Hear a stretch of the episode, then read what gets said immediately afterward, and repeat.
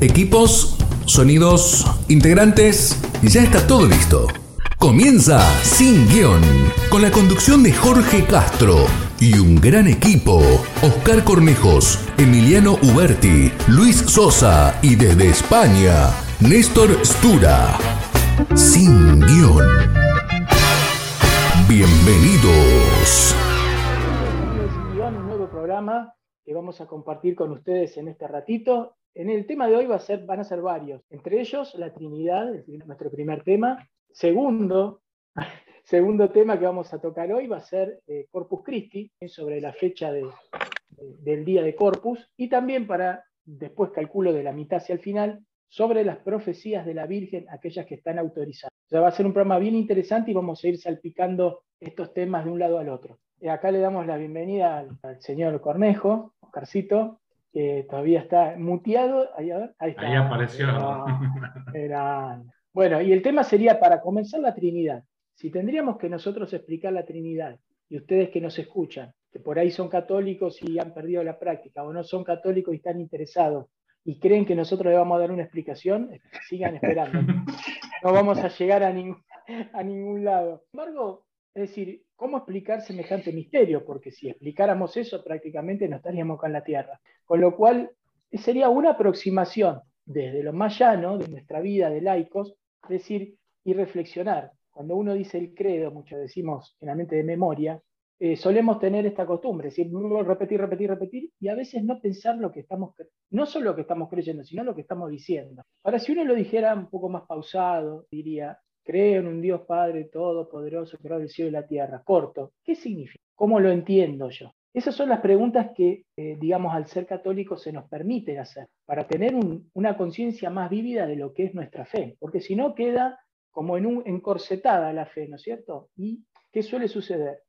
Parece como que la espiritualidad se estanca en ese cuadrado. Eso bueno, es así, es así, listo, dale nomás. Entonces, la, fe católica nos obliga también a poder pensar, a poder reflexionar los artículos de fe del credo y a poder decir, bueno, a ver, ¿cómo se cree esto? ¿Qué es, vamos a decir, el, credo largo, niceno? ¿No es cierto? Creo en Dios Padre Todopoderoso, creo en el cielo y la tierra, de todo lo visible y lo invisible. Creo en un solo Señor Jesucristo, Hijo único de Dios, nacido del Padre ante todos los siglos, Dios de Dios, luz de luz, Dios verdadero, Dios verdadero, engendrado, no creado. Bueno, está todo muy lindo, pero si desglosáramos cada cosa, hasta lo digo que el artículo 8, 9, nos habla sobre la Trinidad, sobre la definición de lo que en teoría creemos sobre Dios Padre, Hijo y Espíritu. Ahora, preguntándonos acerca de esto, yo quisiera abrir el juego con ustedes. Después vamos a dar una idea de lo que sobre qué es la Trinidad.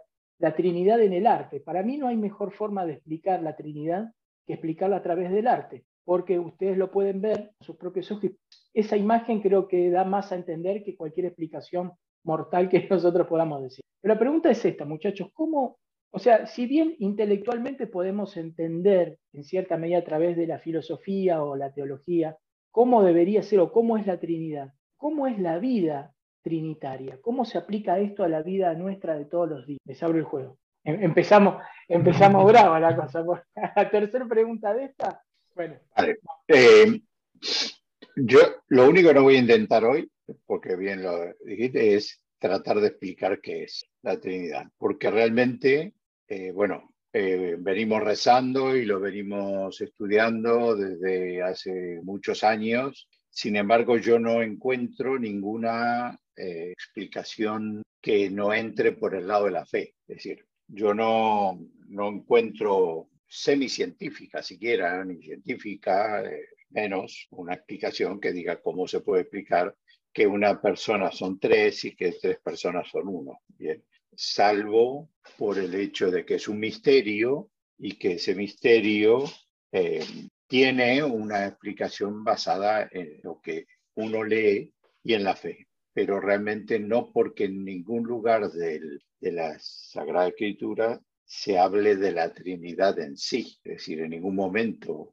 el Jesucristo hizo una exégesis explicando por qué él era uno, el Padre era otro y el Espíritu Santo que mandaba era otro. Entonces, yo creo que la Iglesia ha sido sumamente eh, inteligente en deducir esto a partir de lo que fue leyendo y fue comentando de la palabra en los años siguientes. Hay que tener una cosa en cuenta. La Iglesia Católica no, entre comillas, inventa eh, la Trinidad siglos después, sino que es una de las cosas, de las primeras cosas que se creen dentro de la Iglesia Católica. Apenas eh, muerto Cristo y resucitado, eh, ya los apóstoles empiezan a hablar no de la Trinidad en sí, como con ese, pero sí habla de las tres personas mencionando al Padre, al Hijo y al Espíritu Santo. Entonces, ¿cómo interviene esto en mi vida? Es tu pregunta. Eso es, más complicada. Eh, además del hecho de que me levanto todas las mañanas con el nombre del Padre, el Hijo y el Espíritu Santo y me acuesto con la misma señal de la cruz, donde menciono tres personas, que si no, podría ser una señal de la cruz en el nombre de Dios. Se acabó la señal de la cruz. Eh, pero sin embargo lo hacemos perfectamente en, el nombre de las tres personas. Eh, aparte de eso, está el hecho de que muchas de mis oraciones van al Padre, podría decir que la gran mayoría de mis oraciones van al Señor Jesucristo, pero siempre eh, durante el día, en algún momento, cuando hago mi propia lección divina, siempre hay una invocación al Espíritu Santo. Es decir, eh, de una forma u otra, yo me refiero a la Trinidad durante mi día o me, me, me, pongo en sus manos y no me pongo en manos solamente del Padre, sino que me pongo en manos de cada uno de ellos. Así que eh, es poco más lo que yo puedo decir de la Trinidad desde, el punto de vista que es un misterio y que como misterio para mí tampoco me toca resolverlo. Es decir, bien decía vos, si cualquiera de nosotros lograra descifrar ese misterio y ponerlo escrito en algún lado, bueno, nos haríamos famosos. Eh, no sé si nos haríamos millonarios, eso ya no es tan importante, pero sí por lo menos famosos. Podríamos escribir un libro seguramente. Eh, pero no, a mí mi, mi, cerebro no me da pata. Este, ¿Cómo actúa todos los días? Bueno, uno creo que se hace una imagen. Eh, no se lo puede explicar, es inexplicable por eso la iglesia, y en esto coincido, es un dogma de fe. Y por lo menos yo a veces tiendo a, separarlo como si fuese un aspecto técnico, entre comillas, ¿no? Este, mi, cerebro está estructurado por ahí este, de esa forma y, veo tres personas, pero que son una sola. Es decir, eh, me cuesta que sea, eh, entender que sea una sola, pero sí puedo determinar perfectamente que sean tres. ¿Cómo lo explico esto? Eh, voy a recurrir al, al, primer pasaje evangélico del Génesis, ¿no? perdón, del, del, Antiguo Testamento. Ya ahí este, meternos en ese pequeño texto del versículo 1 al 2 creo que está, eh, cuando dice que el Espíritu de Dios revoloteaba sobre las, aguas. Ya, ya, encontramos algo que nos va indicando desde el inicio, desde el Génesis, porque eso significa Génesis, este, que bueno, algo complicado y complejo estaba pasando en ese momento. El Espíritu de Dios revoloteaba y ahí comienza este, el libro sagrado a, explicarnos. Yo creo que este, en el Antiguo Testamento por muchos lados está en forma espaciada, sí, pero el, Evangelio es como que lo, lo reafirma y lo recalca mucho más. O sea, si uno quiere ir a buscar la Trinidad, la tiene que ir a buscar, digamos, al Evangelio, a los Evangelios o al Nuevo Testamento para por ahí. Eh, no, uno no, a ver, no nos vamos a dar cuenta eh, y no vamos a poder saber explicarlo. Eso es, ya, ya lo tenemos claro. Yo tampoco pretendo explicarlo y no lo sé explicar. Eh, por eso es un dogma y, y, es un dogma de fe. creemos que es así. Em, bueno, y así está enunciado, ¿no? Esto, por ejemplo, de cuando Cristo le dice a sus discípulos, es necesario que yo me vaya, ¿sí? ¿Qué les quiso decir con esto? Es necesario que yo me vaya. Les voy a mandar el paráclito, ¿sí? Eh, yo supongo que se tenía que ir para que los, sus discípulos pudieran este, hacer su tarea un poco más libremente, porque si no estaban pegados a él constantemente y él necesitaba dejarlos volar. Pero para esto les tenía que infundir otra cosa, ¿sí? que era ese espíritu ¿no? que necesitaba y que se los dio en Pentecostés. Y ese espíritu lo está dando también el Padre. Así que medio como que entre escondida y hurgueteando, uno se va dando cuenta de estas tres divinidades, entre comillas, en una sola, ¿no? Un solo Dios en tres personas que actúan, entre comillas, en forma distinta, no, no digo distinta, pero cada una las vemos como que tienen su especialidad. ¿no? El Espíritu Santo es el que nos inculca a nosotros la vida, el entendimiento, todo lo que necesitamos para entender las cosas de Dios. Este, Jesús como, como nuestro redentor, eh, aquella divinidad que vino a la tierra a convertirse en hombre, ser igual a nosotros, para sufrir como nosotros. Nosotros no podemos decir, bueno, Él es Dios, no sufrió como nosotros, como sufrimos nosotros. Nos mandaron acá, nos pusieron acá, nos dieron este mundo con todas las penurias que tiene este mundo y la divinidad arriba mirando, no, no, no, no, te mando a tu hijo, que mi hijo soy yo, que soy Dios, lo mando acá y lo hago vivir como hombre, sufrir como hombre este, y ser el redentor tuyo. Entonces, yo lo interpreto de esa forma, ¿no? Quizás por ahí teológicamente estoy, diciendo un disparate, pero lo veo de esta forma, es decir, bueno, no puedo decir, este, claro, como la divinidad es divinidad, este, vos sufrís lo que tenés que sufrir, total.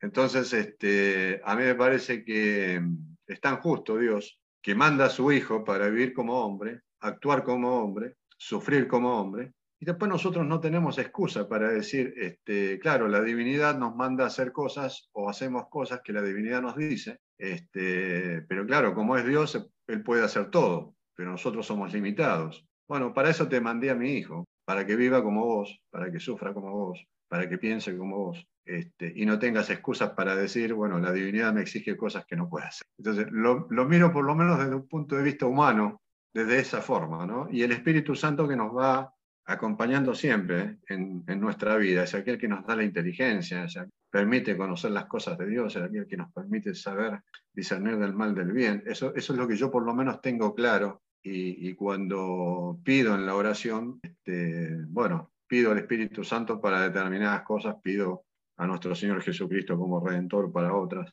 Y Dios, en el agradecimiento diario, como decía Néstor, a la mañana y a la noche de habernos dado el día que nos dio, es con sus vicisitudes o no. Eh, y, bueno, este, como creador, como el Dios de la vida, como aquel que nos dio esta posibilidad de existir, de tener familias, de tener nuestros hijos, este, y a pesar de todo lo que sufrimos, de todas nuestras vicisitudes diarias, eh, siempre agradecerle y darle gracias porque, bueno, nos da siempre un día más de vida hasta que llegue ese último día, tengamos que partir. Pero por lo menos cuando, mientras estemos acá, agradecerle en caso mío particular todos los días a la mañana, ese día nuevo que me da de vida. Sobre todo lo hago desde que este, me descubrieron esta enfermedad que vengo padeciendo ya hace bastante tiempo y que me da la posibilidad de vivirlo, de vivirlo bien, de vivirlo en plenitud y en plenitud con él. ¿sí? Este, yo a veces escuchaba que, bueno, que las enfermedades que, bueno, provocan, provocan problemas, que con, con, las enfermedades la gente se aleja de Dios, este, que, bueno, reniega de Dios.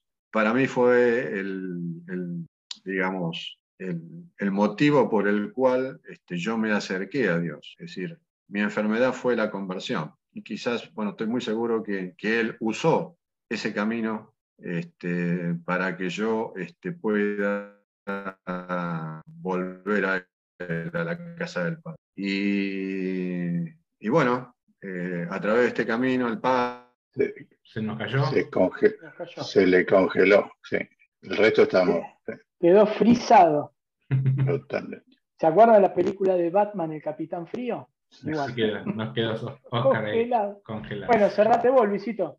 bueno, yo tampoco tengo como ellos para poder definir un poco lo que es, lo que es esto de la Santísima Trinidad. Sí, como los, los criterios básicos que creo que tenemos todos, ¿no? Que parte de esto de que Dios es uno solo y tenemos esta, esta Trinidad, que es este gran misterio, este dogma de fe, en el cual tenemos un Padre, un Hijo y a un Espíritu Santo, eh, que son unos, cada uno son diferentes personas y que actúan de diferentes maneras cada uno también a lo largo de la historia de la, de, la humanidad. Y yo siempre lo tomo, siempre lo tomé a, este tema de la Trinidad, eh, lo fui viviendo en, a lo largo de mi vida, que era lo que vos decías, esto lo fui viviendo como en etapas ¿Y por qué lo relaciono a esto que lo fui viviendo en etapa? En los primeros momentos de, de, mi vida, digamos, de mi familia, mi mamá y todos mis parientes de casa, digamos, era el tema este de Dios, siempre era Dios, Dios Padre, era el único. Eh, hasta inclusive una imagen errónea de Dios, porque era ojo con lo que haces porque Dios te va a castigar. Siempre era Dios Padre, una imagen errónea de Dios, ¿no? Una cosa que uno va con el tiempo también aprendiendo. Ya en el avanzar, en el avanzar de los tiempos, cuando entro al Regnum Christi, voy conociendo como más en profundidad la segunda persona, porque el Regnum Christi es esto, es cristocéntrico. Entonces la figura central del movimiento es Cristo, la segunda persona. Entonces ahí como que voy entrando mucho en esta relación con la segunda persona. Y avanzado el tiempo, digamos también después, eh, mi esposa es muy de la renovación carismática, entonces empiezo también a acompañarla a algunos, algunos eventos que hace la renovación carismática, algunos retiros, algunos encuentros, alguna, algún tipo de, de formación dentro de lo que es la renovación carismática y conozco la otra persona, el Espíritu Santo, cómo ese Espíritu Santo va moviéndose también como carisma dentro de la iglesia. Y yo creo que, bueno, que, Dios ha sido así como muy generoso conmigo, me ha dado como etapas de la vida para ir presentándome cada una de las personas y entender que todo es uno. Y siempre quise hacer esto, digo, ¿cómo, cómo entiendo esto? De la misma naturaleza del Padre que dice Jorgito, ¿no? Por quien todo fue hecho. Y un día así pensando en estas cosas me quedaba con esto, ¿no? Claro, de la misma naturaleza del Padre. Yo soy igual a mi papá, pensaba para mí. O sea, soy como, soy hijo de, entonces yo tengo como una determinada impronta de mi viejo. Soy de la raíz de mi viejo, tengo una determinada herencia desde genética, de lo que fuera, todo lo que fue mi padre, también cultural. Y después, así sigo con el tema de mis hijas y demás. Y cuando uno después de determinado momento ve como algunos rasgos en los hijos de uno que, que se van manifestando, o que en algún momento yo digo, y bueno, yo heredé de mi papá la, eh, el tema del, del, tema del trabajo, de la honestidad en a lo largo de las relaciones humanas, en la vida y demás. Y, y, eso lo voy entendiendo como una forma de acción, como la acción del espíritu, ¿no? Porque ese es el espíritu de la familia que va como transmitiéndose y es la que nos va enseñando, que dice el Señor en, su, en la palabra, va a decir, el espíritu le va a enseñar y, y les va a hacer entender. Entonces yo creo que voy, entendiendo también muchas cosas de la vida, de, de, del accionar de mis viejos y demás, en eso, ¿no? Y voy entendiendo eso como parte de, de, la acción de la Santísima Trinidad, también cómo se va manifestando en nuestra vida humana particularmente. Y bien decía Oscar, ¿no? Que, que el Señor, nuestro Señor Jesucristo, se encarnó de María la Virgen y, y en base a él creo que esa encarnación del Señor en el cual se hizo todo igual a nosotros, menos en el pecado, es algo que también es un dogma de nuestra fe, eh, entender esto de que el Señor al venir y al tener todos los padecimientos que tuve yo, que estoy teniendo yo, Él lo pudo soportar, pero ¿por cómo lo pudo soportar? Por la unión con su Padre. ¿Y cómo tenía esa unión? En la oración. Y son cosas que también motivan a la vida, a la vida de oración, a la vida, a la vida sacramental, a esa a esa búsqueda de la unión íntima con Dios Padre para sobrellevar las dificultades de la vida. Más o menos eso como para aproximar un poco de lo que yo entiendo el tema de la... Muy bien, muy bien amigos. Bueno, primera aproximación de lo que sería del llano para nosotros que somos legos en el tema, hablar sobre la Trinidad para la gente que o no es católica o por ahí está alejada de la iglesia en este momento y ha perdido por ahí las raíces, ¿no? valga el tema de volver a tocarlo, como decir, bueno, se encenderá un fueguito en tu corazón. Bueno, ojalá así sea. Y para eso, hablando de almas, vamos a nuestro primer corte musical. Hoy es un homenaje al folclore argentino con grandes clásicos, sobre todo este primero porque el, tenor que canta es amigo de mi familia. Le mando un saludo a Miguel Mora, cantante de Los Fronterizos que vive allá en, Villa Tuel, que nos hemos comido unos flores de asado. y regado de un, buen, vino hace un par de años. Así que este clásico de los fronterizos, Alma Mía, y, con, y enseguida continuamos con Alma mía, sola, siempre sola, sin que nadie comprenda tu sufrimiento, tu padecer. Fingiendo una existencia siempre llena de dicha y de placer, de dicha y de placer. Si yo encontrara un alma como la mía, cuántas cosas secretas le contaría. Un alma que al mirarme sin decir nada me lo dijera todo con su mirada.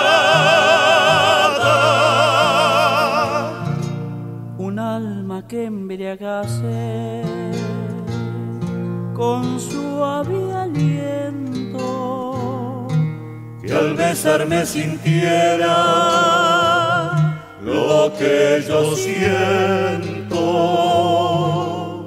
A veces me pregunto qué pasaría si yo encontrara un alma como vida.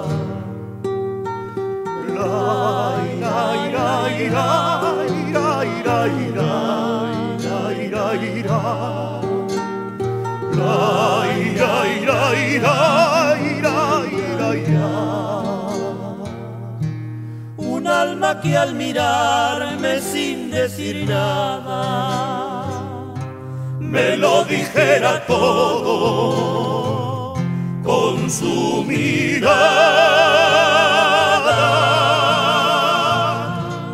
Un alma que embriagara con suave aliento al besarme sintiera lo que yo siento. Y a veces me pregunto qué pasaría si yo encontrara un alma como la mía yo encontrara un alma como la mía.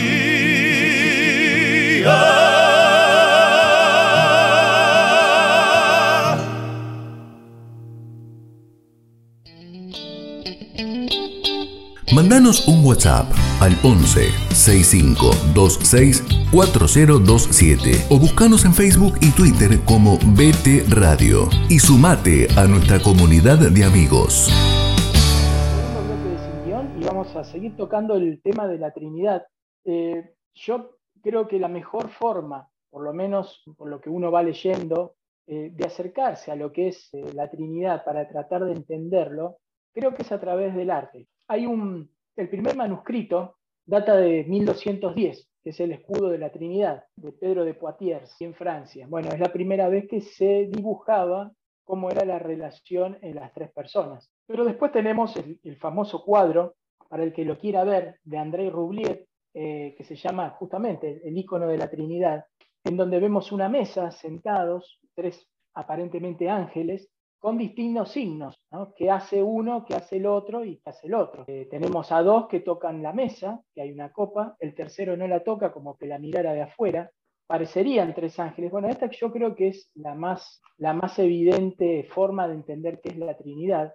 Eh, tenemos mosaicos, por ejemplo, el que ha tenido la suerte de ir a San Vital, en Rávena, eh, lo, pueden haber visto, es una especie de atril donde hay tres personas que son como bastante parecidas con un halo, eh, que a su vez tienen distintos movimientos de las manos que nos permiten darnos cuenta quién es quién. Los tres son muy jóvenes, ¿sí? no son ángeles como en el icono ruso, pero son personas llamativas. Eh, después tenemos más adelante eh, la abadía de Santa María de Ribalta, que también tenemos ahí ya como tres medios como ancianos, Después están los famosos, bueno, el que ha tenido la oportunidad de, viajar a Etiopía y han visto los frescos en las catedrales de, Etiopía, que son coptas, habrán visto a Jesús, al Espíritu Santo y al Padre pintados de, tres maneras igual, morochos, con barba y oscuro, con un gorro. Em, eso es muy interesante ver porque ahí uno se da cuenta qué significa la Trinidad, cómo la interpreta a veces el artista. La clásica sería el hombre mayor Jesús y una paloma con un halo. ¿sí? Eso es lo que generalmente uno está, está acostumbrado a ver. ¿eh? Generalmente está la pintura esta de, de Smolans, que lo ha hecho de esta manera. U otro, por ejemplo, como tenemos al Padre sentado como en un trono, el Hijo que se acerca al Padre y tenemos como una especie de nube sobrevolando, esa otra de las clásicas, pero digamos, yo creo que la que más se hace eco a lo que la idea de uno de la Trinidad es el icono ruso de, de Rublev, que me gustaría que, que después lo puedan googlear y ver, porque ahí es, ¿no es cierto?, los tres iguales, dos tocan una mesa y uno no. ¿Quién es el que no toca la mesa? Bueno, sería el Padre. En la interpretación, el que toca la mesa con su mano derecha es Jesucristo y el otro que está ahí es el Espíritu Santo, que también la toca, pero de diferente manera, porque Jesucristo tiene, bueno, es un signo que ustedes no van a ver, pero tiene como si fuera este signo, dedo eh, pulgar mayor e índice, como en tres, y a su vez los otros dos, como la, marcando la doble, acá está, el icono de la, ahí está, ¿ven? Entonces, fíjense que el que está en el medio, bueno, acá lo estamos viendo nosotros, uno como que se aleja de la mesa, que es el de la izquierda, el del centro, que sería más bien Jesucristo, que toca la mesa con un 2, como si fuera la segunda persona, y el Espíritu Santo que tiene el dedo 1 y mira hacia abajo. Todos miran hacia abajo, como si fuera la tierra, el centro de la mesa, que hay como una especie de copón. O sea, esto, este es el que me parece que más se acerca a lo que uno tiene la idea de lo que sería la Trinidad. Ahora, lo que nosotros a veces nos cuesta entender es el poder que hay ahí, porque son seres que son increados, son todo Dios al mismo tiempo, con personalidades distintas, son personas distintas, pero un solo Dios. Eso es lo que dice la definición de Trinidad. No nos entra en la cabeza. ¿Cómo pueden tener la misma esencia, sustancia y ser tres personas distintas? Bueno, eso, ahí tenemos, tenemos el misterio. Eh, pero también quería hacer este hincapié, y me gustaría que Oscarcito después en la ronda lo amplíe un poco, el tema de que aparecen estas figuras de la Trinidad tanto en el Antiguo como en el Nuevo. En el Antiguo quizás como imágenes de seres que visitan a otros. Por ahí en el Nuevo Testamento pareciera más frases de San Pablo en los Evangelios, por ejemplo el clásico de, creo que de San Mateo, cuando pide bautizar en nombre del Padre, Hijo y Espíritu Santo, que ya es más evidente que hay algo ahí, o Juan creo, o Primera de Corintios, San Pablo que dice algo similar. Y en el, libro de los Hechos también. Bueno, como que se aparecen seres, ¿no? Que ellos llaman ángeles, por ejemplo a Lot.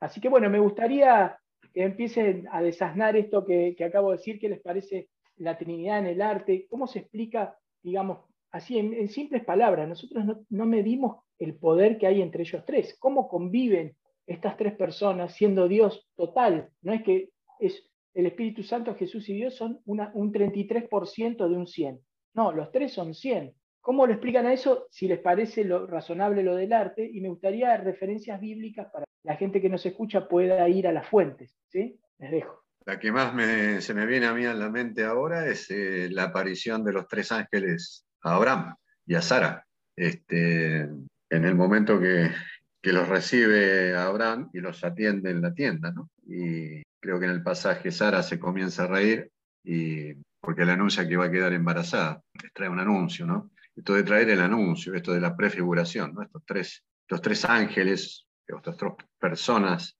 La iglesia en muchos casos también lo interpreta como, como a la Santísima Trinidad. Bueno, hay otras interpretaciones también que pueden haber sido tres, los tres principales ángeles que, que nosotros conocemos, ¿no? Este, Miguel, Rafael y... Eh... No digas Uriel, ¿eh? eh bueno, eh, Depende de las interpretaciones, la Biblia no, no es clara en eso, habla de tres, de tres personas, de tres personajes, de tres ángeles aparecidos sabrán, y, y creo, si no me equivoco, es en el primer, en el primer momento de, de, toda la lectura, desde el Génesis en adelante, en la cual aparecen estos tres ángeles enviados. Eh, y justamente a quién, a quién es enviado, ¿no? Es un personaje muy importante, Abraham. Abraham es el comienzo de nuestra historia como, como pueblo de Dios. en realidad este, enviado al pueblo de Israel. Este, y dos mil años después este, nosotros tomamos toda esa cultura y, va a terminar siendo, siendo nuestra también. ¿no? Eh, Dios tenía en claro en su plan que, que, bueno, la salvación es para todos y que no solamente era para el pueblo de, de Israel. Así que bueno, desde el principio creo que esto ha estado dispuesto así y, bueno, Dios conocedor y sabedor absolutamente de todo, eh, bueno, lo dispuso de esta forma, pero me llama la atención mucho esto de la aparición en el Antiguo Testamento por primera vez de estos tres personajes, que yo creo que, bueno, tienen que ver con esto de la, de la Santísima Trinidad, ¿no? Este, los tres este, caminando juntos, sentándose a comer con, con Abraham y dando esta noticia. Se están dando una noticia, se están adelantando algo, un nacimiento de, alguien. Alguien va a quedar que está estéril, que es estéril, de avanzada edad, va a quedar embarazada. Algo muy similar con lo que pasa luego este, con Juan, ¿no? entonces, este, dos mil años después, o un poco más de dos mil años. Este, entonces, este, este es el primer arranque, digamos, para eh, ver en el Antiguo Testamento cómo estaba prefigurado, cómo se prefiguraba. En general no figura, yo no recuerdo que figure en otro, en otro pasaje, por ahí me equivoco, ¿no? Este, en, Lot, en Lot cuando seres ángeles que van a la casa de él. Bueno, son los mismos que aparecen. Son los mismos, que aparecen, exacto. Sí, sí, sí, sí, pero digo, fuera del libro de, este, digamos, de la parte de los patriarcas, que es donde habla de Abraham, eh, de ahí para adelante no, no, conozco yo que haya otra presentación de la misma forma, ¿no? Estos ángeles que van luego a buscar al sobrino de Abraham este, para sacarlo de, de, Sodoma este, o de Gomorra, bueno, no me acuerdo de, qué ciudad era el que lo, lo tenían que sacar. Eh, luego sí se los menciona o se los va mencionando, pero siempre es uno u otro, es el Espíritu de Dios o es Dios, Hasta que aparece el Hijo. Esto, esto, es muy claro, ¿no? Eh, muy claro porque, bueno, lo deja Juan, sobre todo lo deja muy bien, muy bien sentado. Entonces, este, es como que también Dios se nos va eh, dando a conocer. Yo creo que no se dio a conocer de acuerdo al tiempo, a la cultura, a nuestra capacidad de entender, eh, de a poco, este, acompañando al hombre en su cultura, en su forma de ser, en su idiosincrasia, en cómo, en cómo iba viviendo todo esto, y de a poco y de a poquito se fue, este, digamos, dando a conocer en la forma que podríamos llegar a entenderlo mejor, porque sabemos que no alcanza nuestra inteligencia para poder comprenderlo. Eh, si alcanzara la inteligencia para poder comprenderlo, no estaría la fe. No, no tendríamos que pedir la fe como don. Este, justamente eso es lo que necesitamos pedir permanentemente, ese don de fe, para no perder, este, digamos, el norte con respecto a, Dios. Bien, a ver, yo no tengo mucho más que agregar a, de Oscar, porque Oscar mucho más, más leído que yo en estas cosas. Eh, pero a mí una de las cosas que me queda tremendamente claro es en el Nuevo Testamento cuando el Señor envía a los apóstoles a, predicar el Evangelio, a convertir a la gente y bautícenlos en el nombre del Padre, del Hijo y del Espíritu Santo. Si es una fórmula totalmente ridícula si no tiene una explicación eh, detrás. Es decir, eh, ¿por qué se le ocurriría a Jesús, hijo de Dios y Dios en sí, eh, una que no es ni siquiera era la fórmula que usaba Juan el Bautista, bueno, ya venía de antes, ¿no? ¿no? Entonces es, es algo muy, muy, muy extraño. Siempre me quedó eso, es decir, eh, después hay otras pruebas, como los que esto del Espíritu de Dios flotaba sobre las aguas, que en el Génesis habla hagamos, y no dice hago yo el día o separo las luces, la luz de las tinieblas, sino que separemos y hagamos. Es decir, esas referencias que podrían ser un poco literarias, digamos, pero eh, esa, esa, ese mandato de Jesús de bautizar en, en el nombre de la Santísima Trinidad para mí es clarísimo. Es decir, indudablemente no hay una explicación formal detrás de eso que digamos, ¿ves? acá menciona la Trinidad, sino que es cuestión de fe, la materia de fe. Indudablemente eh, es una fórmula muy, muy extraña si no existiera algo eh, específico que, que, la ampare, que la respalde. Eh, pues, bueno, principalmente eso, realmente no, no, no, tengo mucho más que decir de, de las escrituras. Néstor, te hago una consulta. Y con respecto a, a, interpretar o en tratar de entender un poco más la Trinidad en el arte, ¿te parece que eso sí es, eh, ayuda más que por ahí una elucubración mental que uno pueda decir?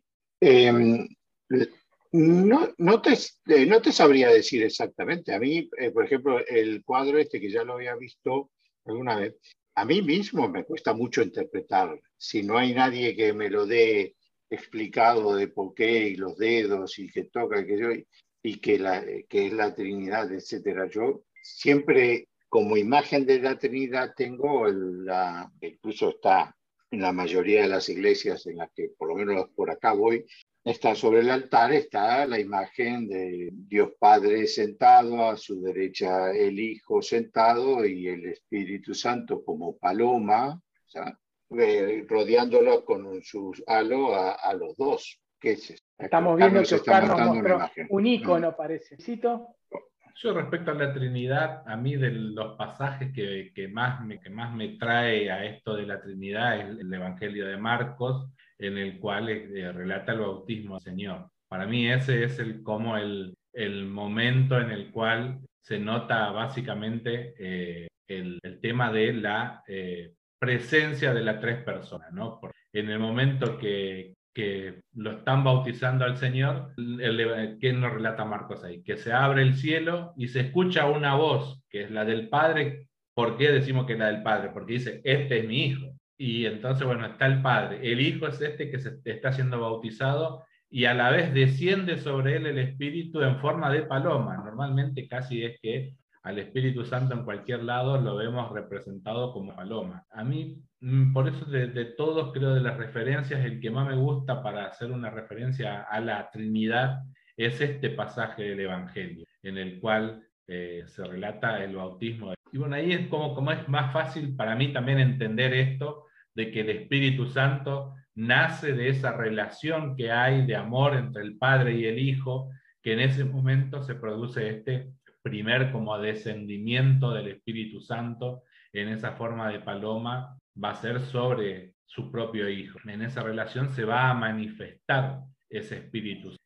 Y esto que hace ya en el corte anterior decía vos, Jorge, con el, esto de por qué eh, el Señor, o creo que decía Oscar, de por qué el Señor dice, les conviene que yo me vaya para que vengan. Yo creo que también esto tiene que ver con esto de la, este Dios único que siempre manifestamos como que no están presentes las dos personas en el mismo momento de la historia. En el primer momento de la historia, si bien como decía Néstor, está esta referencia de que hagamos la creación, casi el que está creando con su palabra es el Señor. Es, es, nuestro, es Dios, digamos, Dios Padre que está haciendo la creación. Y sabido es que la palabra es la creadora. Y siempre, ¿y quién es, quién es la palabra? Siempre la palabra lo tenemos relacionado con que la palabra es Jesucristo, la segunda persona. Y esa, ¿y cuál es ese, el aliento de vida que el Señor da?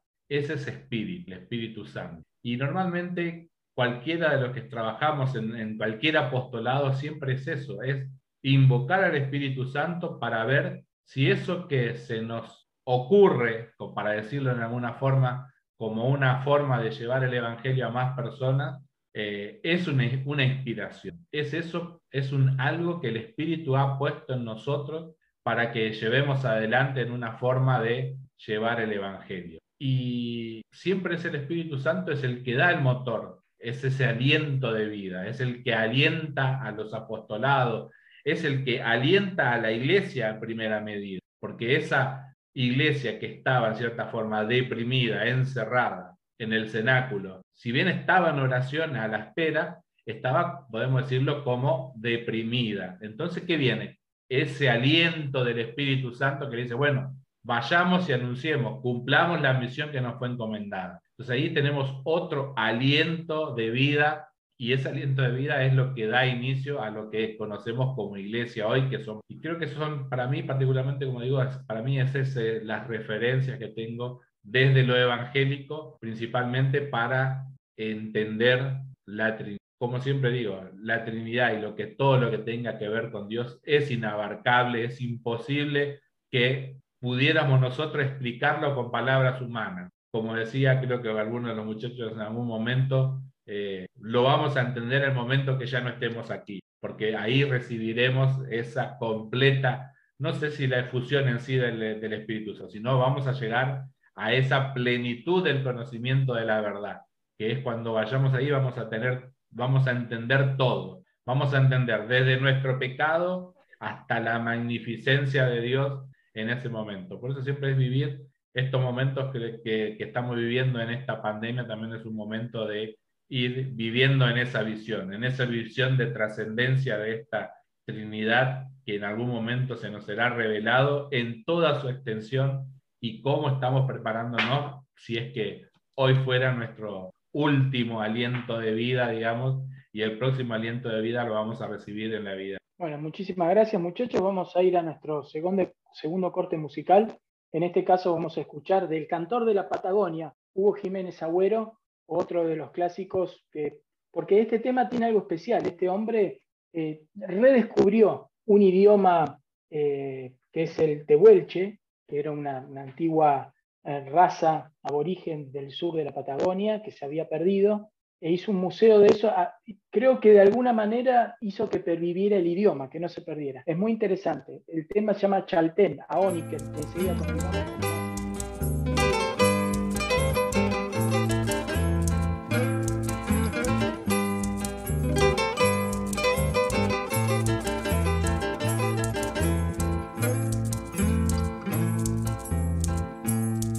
Madre Roca, Padre Cielo, tu llanto descansa al pie de los ventisqueros y cada estrella se posa en tu cima blanca, alumbrando el camino de los silencios. Madre Roca, Padre Cielo a veces me lleva el alba con un arreo.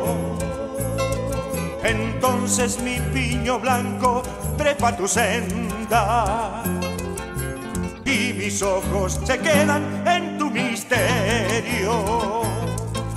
Cerro, cerro de mi Patagonia, no sabes, Chaltén, cuánto te amo cuando se desploma la nevada y cantan los vientos en tus grietas. En el idioma puro de mi raza. Aoniken, Aboniken, Aboniken, Chalten, Aoniken, Aboniken, Aboniken, Chalten, oh, oh,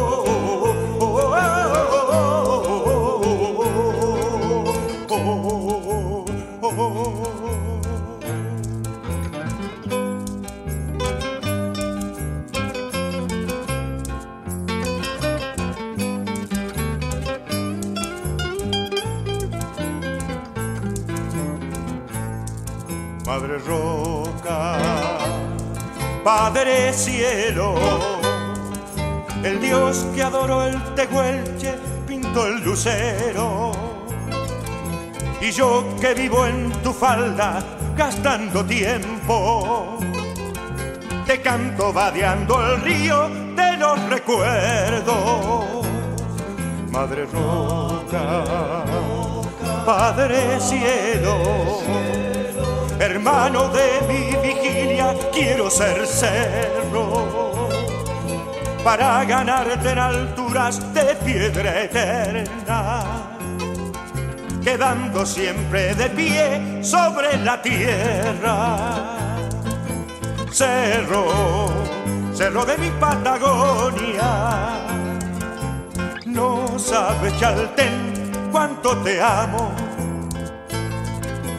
cuando se desploma la nevada y cantan los vientos en tus grietas en el idioma puro de mi raza. Aoniken, aoniken, aoniken, chalten aoniken, aoniken, aoniken, chaltengo.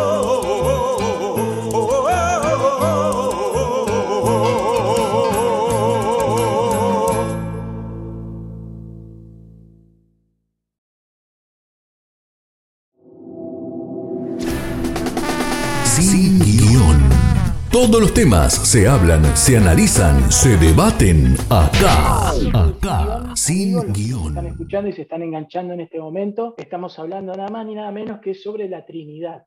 La pregunta es esta, muchachos, de todo lo que escuché hasta ahora, de las reflexiones que nos han dado, yo creo haber encontrado, si quieren lo podemos ver, dos eh, citas bíblicas del Nuevo Testamento en donde se nombra la Trinidad. Quizás es una pregunta sin respuesta. Recordemos que el Corán nombra la Trinidad solamente para negarla, por ejemplo, como diciendo que por eso nos llaman los musulmanes asociadores, pero la nombra, la nombra con minúscula. ¿Por qué les parece, esta, esta sería la pregunta, ¿por qué les parece que a Dios le convenía ser tres y no uno? Y si son tres, ¿cómo, cómo creen ustedes que conviven entre los tres? Porque depende cómo convivan ellos, debe ser, imagino, el modelo a seguir por nosotros. Es bastante complicada la pregunta, pero por ahí le damos la vuelta. Yo después al final les digo mi- mis reflexiones para no influirlo, eh, de por qué le convenía y, eh, y cómo es la convivencia entre ambos. Eso me interesa mucho, cómo, cómo es la relación o cómo nos imaginamos la relación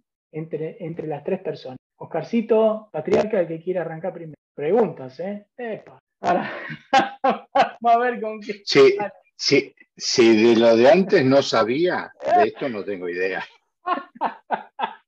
No, pero bueno, tirado a la imaginación, Néstor. Sí, ¿Cómo sí, va a haber que vivan entre ellos tres? ¿Quién La imaginación al poder, decían. Eh, Eh, a ver, eh, si bien nunca me la habían hecho, no es que no me la haya hecho la primera de las tres preguntas, de las dos preguntas.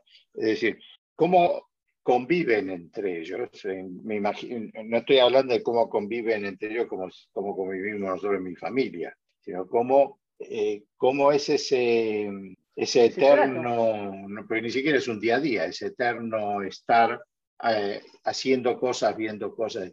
Y yo, en ese sentido, siempre me imaginé que cada uno de ellos tiene una función específica. Tal vez esto viene por la, es un defecto de la profesión. Eh, con la repartición de tareas, pero eh, me imagino que eh, cada uno de ellos está realmente pensando o haciendo algo en particular pero que todo lo que hacen cada uno de los tres, o diría mejor dicho, las dos personas que no son el padre, están continuamente vinculadas, relacionadas y basadas en lo que el padre piensa, dice o hace. Es decir, eh, de algunos parágrafos, yo no soy muy, no tengo muy memorioso para recordar las escrituras eh, completas, pero de algunos parágrafos del, del Nuevo Testamento, es como que Jesús lo deja establecer cuando él dice, porque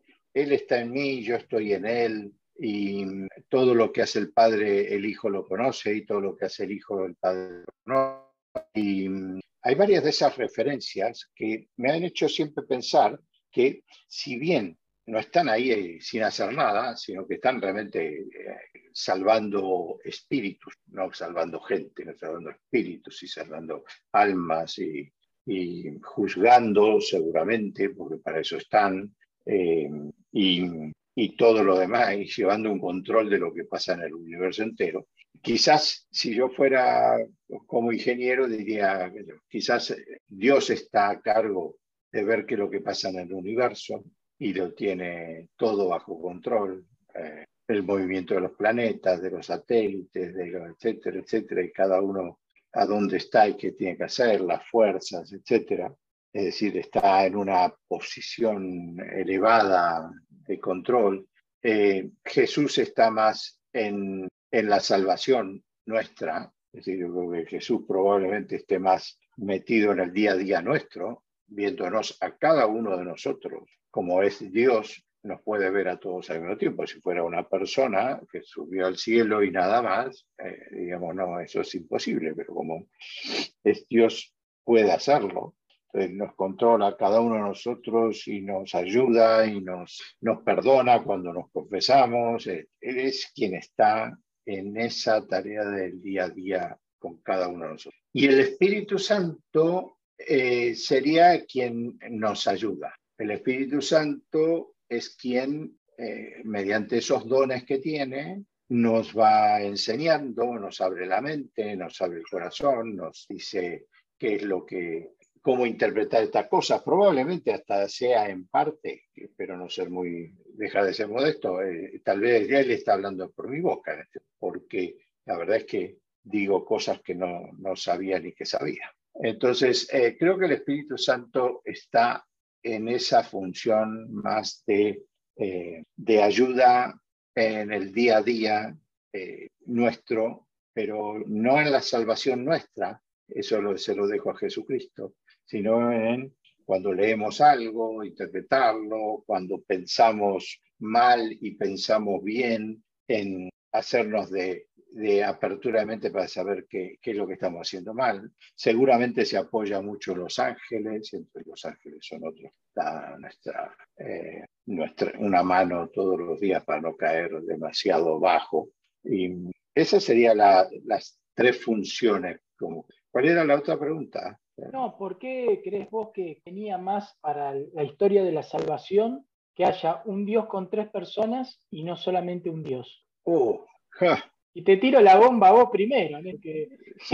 Eso ni, San Agustín, creo que. Algún conejo de la galera vas a sacar. Esperemos que no conejo negro, depende de lo que si, Si uno piensa y uno cree que los tres vivían desde, existían desde el principio, es sumamente complejo pensar, porque si antes, es decir, si Dios creó a Jesús y creó el Espíritu Santo después de ser Él, porque Él no se creó, sino que Él era, entonces uno podría decir, Él ya pensaba y sabía lo que iba a pasar con la humanidad y mediante eso Él ya sabía que tenía que mandar a su Hijo y, y, todo lo que iba a ser la salvación. Por lo tanto, por eso necesitó de, esas, de esa segunda persona. Y como sabía también que el simple hecho de morir el Hijo no iba a ser causa de salvación del 100% de la humanidad, sabía que iba a necesitar al Espíritu Santo para ese amor entre ellos, como para el resto de las tareas que hablábamos. Pero si científicamente hablando uno dijera, los tres fueron creados a partir del mismo, no creados, sino existen desde el principio. Engendrados. Bueno, no, eh, Dios no fue engendrado. Por eso, no, bueno. Eh, eh, yo me refiero a, la Trinidad. Es decir, si la Trinidad existe desde el principio, tanto Hijo y Espíritu Santo junto con el Padre, es más difícil de, encontrar una explicación. Es decir, ¿cuál fue el motivo que inicialmente ya existían tres personas? Ahí sí que yo hago agua. No. A4, agua. Sí, sí, no, no, tranquilo, se, Néstor. Se me, quema, se, me, se me quema la válvula ahí. Está Margarito Tereré fuera del sistema solar. bueno, tranqui, no, no era para ponerte contra las cuerdas, sino para, para pensar. No, no, sí, sí, es una interesante pregunta. ¿eh? Digo, porque nuestro credo dice engendrado, no creado. ¿no? Pero, por, pero eso es porque engendrado a Jesús de María. Eso es cierto, es decir, él no crea un hijo, sino pero que si Jesús es Dios, si Jesús es Dios, es engendrado, no creado. Sí, pero no, pero Jesús, antes que del engendrarse, que el engendrarse es cuando se hace hombre, antes de eso ya vivía. Es decir, el principio del credo dice, creó en Jesucristo, su único hijo, que vive desde el eh, principio junto al Padre, es decir, ya existía junto al Padre. Después se engendró en María para hacerse hombre, pero el, Jesús ya existía como Dios, como parte del Padre.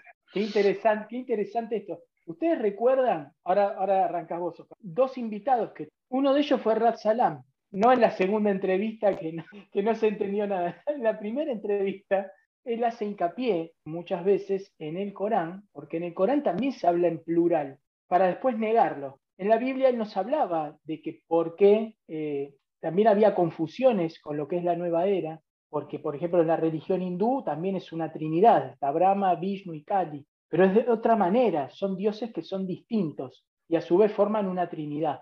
¿Sí? El creador, pero ahí tienen funciones, el creador, el destructor, el renovador. Es, un como un círculo, ¿está bien? Pero son distintos porque son tres como dioses independientes. Entonces, él se quejaba porque los musulmanes en general piensan que los cristianos somos, ellos, los musulmanes están mucho más cerca de la visión unitaria, creen que somos asociadores, que somos eh, idólatras porque tenemos tres dioses. Él hacía hincapié en eso. Y después, en la entrevista Pili Pérez, recuerdo una, respuesta de Pili Pérez sobre una pregunta que le hice sobre quién era eh, la persona de la Trinidad que había hablado a Moisés en la zarza. Y ella lo que me dijo magistralmente es que no importaba quién fuera si no sabemos que fueron los tres, porque donde está uno están los tres. Eso, eso me, impactó porque nunca había escuchado esa respuesta, sí había escuchado parcialmente esa pregunta. Y en base a eso hice esta pregunta, ¿por qué era conveniente ser tres y no uno? Recuerden que Rat Salam, cuando, cuando estuvo en España, cuando él cuenta que recién llega, y como se vive hoy, con la teología posmoderna, digamos, todo lo nuevo parece que terminó con lo viejo, porque lo viejo era malo, lo nuevo es lo bueno. Por eso había muchos conversos al Islam, porque es la religión más nueva. Como es la más nueva, en teoría debe tener la razón. Entonces, eh, eso es lo que me hizo hacer esta pregunta. Yo tampoco tengo una respuesta muy clara del por qué. ¿Por qué así? Yo la única cosa que se me acerca más es al no salvarse solo. Me suena más a, a pesar de que yo tengo todo el poder para poder haber creado el universo, destruirlo, y llevarlo al cielo, yo necesito de otros, aun cuando esos otros también sean mis pares, esa comunión que hay dentro de esa Trinidad y que eso se refleja después en su creación, cómo es el trato, cómo son las funciones. Eh, me parece que esa es la diferencia entre los dioses, las religiones monoteístas de un solo Dios y nuestra religión cristiana que habla sobre Trinidad. La forma de, de trabajar en conjunto, la forma de no ser solitario, porque, o los deístas, que dice, no, bueno, Dios creó el mundo y es como que se fue después. ¿Y qué hace Dios? Ah, bueno, está solo contemplando el universo. Un Dios solo. Acá es un Dios solo, pero en tres personas que pueden compartir cosas, imagino, ¿no? Porque uno humanamente es inimaginable.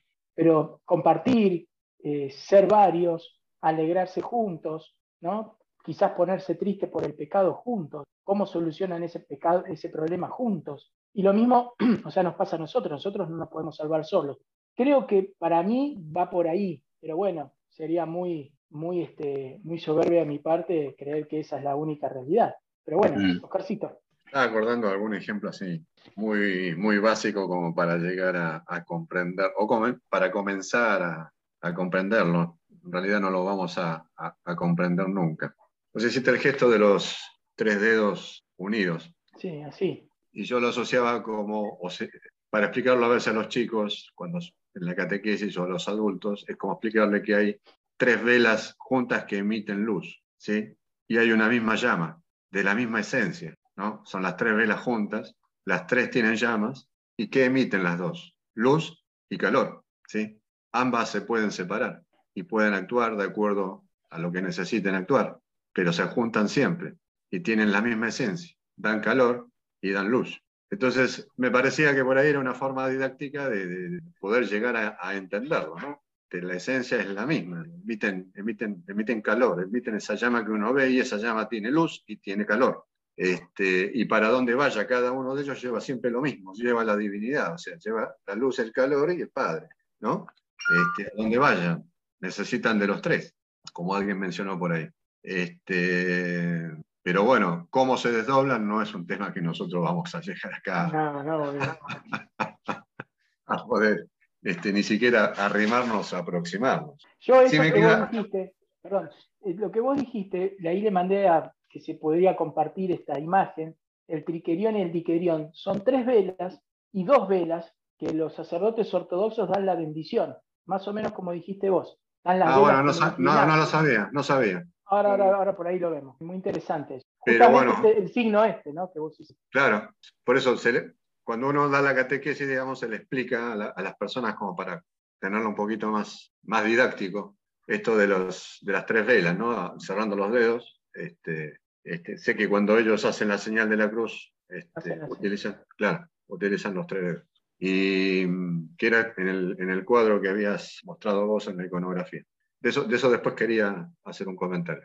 Dale, antes de terminar, Luisito, desmuteate, Luisito. Ahí está, este, yo estaba buscando la que me habías pedido y no lo estaba encontrando. Ah, pero Eh, yo te lo busco. Pero bueno, estaba eh, pensando en las cosas que estaban hablando y más o menos voy en, algunas cosas como eh, más o menos con lo que decía Néstor. Yo también creo que, que esta distinción entre las tres personas es una especie de división del trabajo. ¿Y en qué sentido? Porque Dios Padre sabemos que es el creador y sigue creando. Hoy sigue creando, se sigue creando continuamente. No, no es que va a haber una tierra nueva, pero sí hay plantas nuevas, eh, células nuevas, cosas nuevas, todo se va continuamente renovando en la naturaleza. Y eso es todo obra de la obra creadora del Señor. Hay nuevos, nuevos hombres, nuevas mujeres, que van, o sea, nuevos nacimientos que se va produciendo en la, en la creación. Y también Jesucristo va, a su vez, redimiendo a cada nueva creación que va haciendo Dios. Y el Espíritu Santo las va alimentando también con ese espíritu y los va santificando, porque es una de las funciones del Espíritu Santo, es ir santificándolo. Yo creo que también es eso, más o menos, comparto esto que decía Néstor, que para mí es como una especie de división, división del trabajo que tienen entre ellos, y para mí es eso que va continuamente dándose en la creación. Por eso es que esta di- división, en cierta forma, si son todo lo mismo, pero hay esta distinción en, el- en cuanto a la tarea dentro de la historia de la salud. Dios Padre sigue creando por siempre, desde el inicio hasta ahora. Es más, como más elocuente el inicio, cuando no había nada, que empiecen a existir las cosas. Y es como más fácil de entender al, al lamento. Tenemos que, cuando nos ponemos a pensar, es como que no nos damos cuenta, pero es una gran realidad. La actividad creadora de Dios continuamente se está produciendo.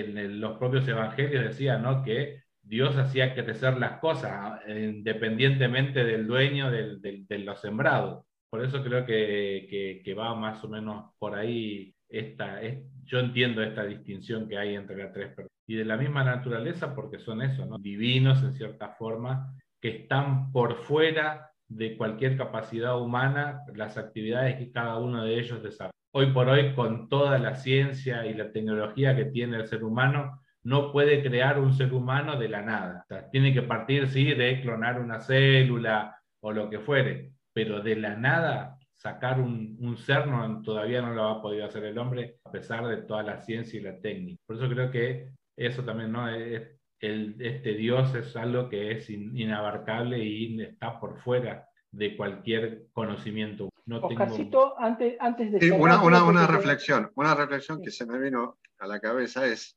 recuerdo un pasaje del Éxodo donde Dios dice, eh, nadie eh, puede verme y seguir vivo, ¿no? Es importante esto, tenerlo en cuenta. Sí, Dios no se nos puede aparecer. Eh, y entonces, ¿cómo, ¿cómo interactuamos? Esa es la pregunta, ¿cómo interactuamos con Él? Si no lo podemos ver nadie, lo va, nadie vivo lo, va lo, vio y lo, y lo va a ver. Pero ¿cómo podemos actuar con él? Justamente. Este, creo que por ahí debe venir el, el- el nudo de la madeja este, de lo que es la Santísima Trinidad, ¿no? Como Hijo y Espíritu Santo tienen que actuar, interactuar con nosotros, con, con los hombres. Este, porque no lo podemos ver. O sea, él no se va a mostrar. Solamente lo vemos cuando partimos de este mundo. Este, si somos merecedores de poder verle la cara. Eh, y lo veremos cara a cara, dice, ¿no? Eh, entonces, ¿de qué forma interactúa Dios con nosotros? No hay otra forma que actúe con el Espíritu Santo y con, con Jesucristo. No hay otra. Entonces, este, me acordé de esto de, de los pasajes de la Escritura. Bueno, a pesar de todo, que nadie creía que íbamos a hablar de la Trinidad, hace más de una hora que venimos hablando de la Trinidad, y eso que no teníamos la menor idea. Ahí también uno se da cuenta de que después de muchos años, cómo, cómo el mensaje sigue, sigue llamándonos, ¿no? Eso es, esto, eso es lo importante acá, que a pesar de los problemas y todo, siempre nos sigue tirando salvavidas todo el tiempo, así como a nosotros, a ustedes también. Luisito, esa- eso que mandé por el, por el chat es imposible de abrir, ¿no? Eh, no lo vi. A ver, Bueno. ahora lo miro te digo. Bueno, el, el tema es para ir cerrando, mientras, mientras acá nuestro amigo Luis trata de, de abrir de- en el chat del WhatsApp algo que mandé, no tengo la menor idea si se va a abrir. Este, para ir cerrando, yo creo que la, visión comunitaria del Dios cristiano es una visión que no existe en ninguna otra religión. Y eso es una cosa que es, muy interesante de ver porque la, visión está de, vivir en comunidad, de compartir, de, actuar juntos, de no, de no creer que uno por ser tal cosa es tal otra. Eh, eso me parece que es muy importante como mensaje y es único en todas las religiones. No hay religión que tenga este mensaje de unidad en, en la participación de la salvación como hay en el cristianismo que me disculpen las otras, pero por lo menos yo no las conozco. Ahí pudimos abrir, eh, estamos viendo una foto del piquerión y el diquerión, que es la bendición que hacen los sacerdotes orientales al final. Entonces, sobre la, sobre la mano derecha hay un candelabro con tres velas unidas por un moño, con tres lámparas, con tres, digamos, fuegos, y sobre la mano izquierda un candelabro con dos velas, simbolizando lo que hablábamos con Oscar, es como hacen los, los sacerdotes en el Oriente, eh, las tres personas divinas, el dedo pulgar, índice y mayor, y el anular y el meñique, las dos naturales de Cristo. Así que con eso es como el resumen de lo que es el credo en cuanto a lo que significa ser la Trinidad. Acá lo vemos de una manera explícita en una bendición. Nosotros en Occidente no estamos acostumbrados a ver esto, pero es bueno también. Vamos A escuchar. Ahí, sí, sí, ahí, volvió. Se pudo ver bien. Se pudo Te perdimos. Te perdimos por unos, por unos ¿Eh? momentos, sí. A ver. ¿Ahora? No, ahí sí te recuperamos, porque ah. habíamos perdido imagen y, audio. Ah, perfecto. No, ahí yo los escucho bárbaro. Bueno, vamos a ir entonces a nuestro tercer corte musical. Un tema que le gustaba mucho a mi abuela. Habla sobre una persona que realmente existió en la misia norteña del Chaco. Era una inmigrante, no sé, creo que era polaca, le decían la OMA. Y cantada nada más, la OMA, la OMA es una mujer, pero la, canción se llama La OMA, cantada por un grupo muy, muy, muy reconocido del folclore argentino, como es los tucu tucu, y enseguida continuamos con más. Vamos a contarte la historia de una abuela chaqueña. La Oma es una mujer de setenta y pico de años. Vive en el monte chaqueño cerquita de San Bernardo. Tiene los ojos azules como el agua de los mares. Porque vino de muy lejos y el cielo quedó en su sangre. Hay que entrar por las picadas para llegar a su rancho de barro y apuntalado con quebracho colorado lleno de árboles el patio y herramientas de trabajo una volanta, un arado y el paisaje de su chaco. La UMA es feliz con poco, digamos que mejor, con nada la homera rubia y se ve que era una linda alemana. La UMA es feliz con poco, digamos que mejor,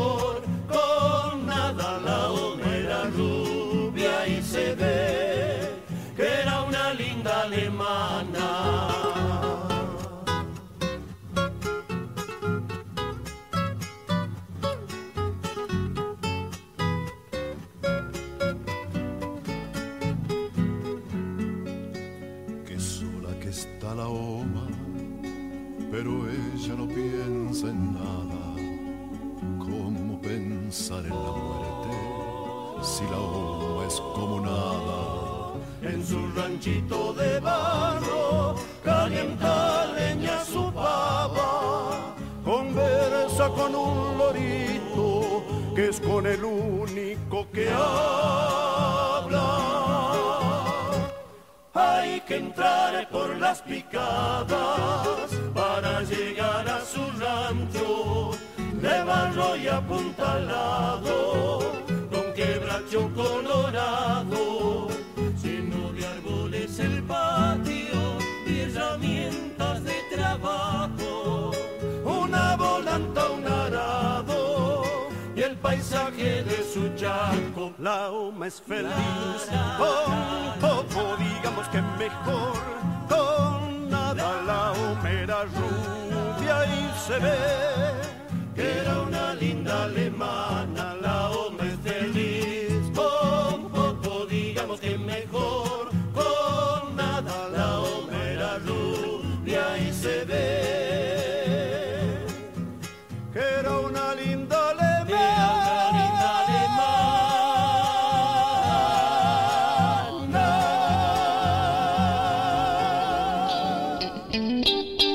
Mandanos un WhatsApp al 11 6526 4027 o buscanos en Facebook y Twitter como BT Radio y sumate a nuestra comunidad de amigos.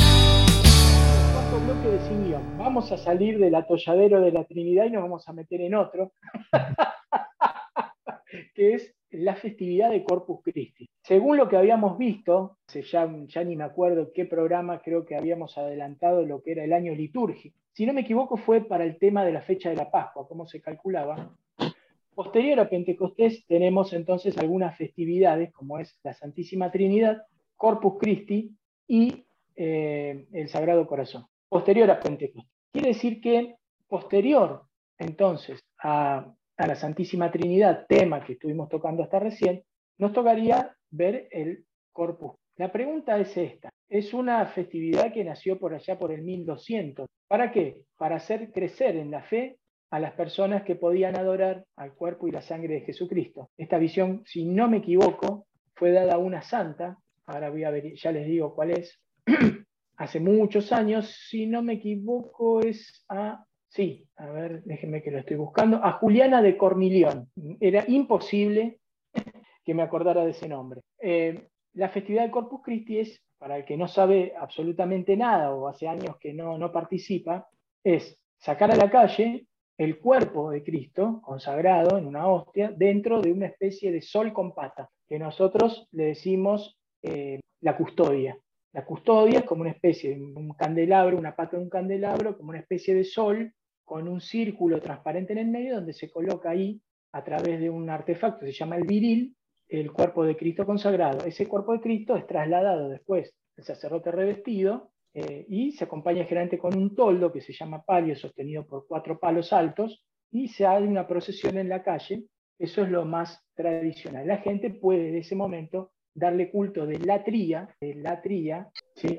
de adoración a ese a ese Dios encarnado presente en esa. Esto data de casi mil años, estamos hablando, sí, de 800 años que tiene esta festividad, 800 y pico de años, que hasta ahora ha sido ininterrumpida. Eh, es muy interesante saber y preguntarse, primero, si bien vamos a dar después un detalle un poco más acabado de, cómo fue la, presentación a esta santa por parte de, María, si no me equivoco, de, no, perdón, sí, de María, creo que fue un mensaje de ella, en este caso estoy confundido, miren lo que le voy a decir. Pero sale la confusión al aire, con lo cual es más divertido todavía. Eh, lo que sería lindo es, bueno, averiguar. Ahora mientras hablan yo voy a, voy a googlear un poco. Pero la pregunta de fondo que me haría yo acá en este caso y se comparto a ustedes es, nosotros creemos que en este momento estamos peor que antes. Entonces me imagino por qué en este caso María o Jesús, quien haya sido el que haya transmitido a la santa el deseo de que el cuerpo o en algún caso la sangre de Cristo sea mostrada para acrecentar la fe.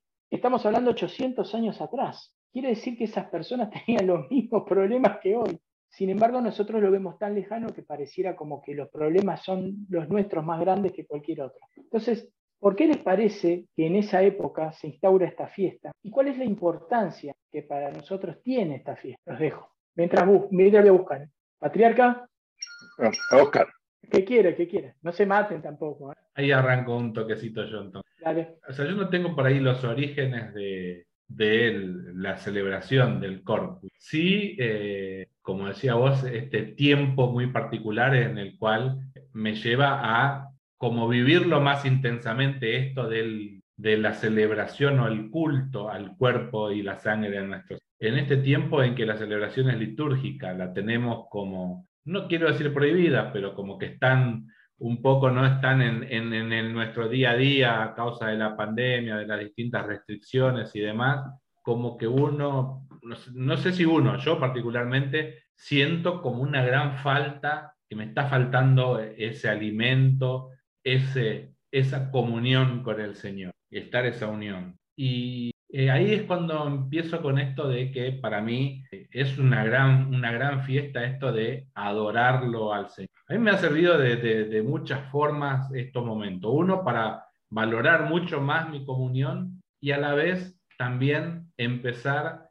a desarrollar un nuevo, lo, lo que antes no hacía, que era adorar la Eucaristía. Esto de verlo al Señor en, en la Eucaristía y orar pedirle, llevarle todo, todo lo que es. más allá de que uno por ahí hacía una visita ante el Santísimo, era muy de pasada y casi que uno, este, el, uno, permítame que lo diga, pero es, es, siempre es referido a mí. Era una pasada y era más que nada una genuflexión y un, casi que una, una invocación vocal de un Padre Nuestro, una memoria y un Gloria, y para seguir el camino. Y no era el, buscar ese, esa intimidad y ese momento de diálogo personal con él. Y me ha servido esta, esta, esta pandemia para eso, para ir teniendo este nuevo contacto con el Señor, ir desarrollando ese culto de diatría que decís vos, Jorge, de adorar al Señor en el Santísimo Sacramento.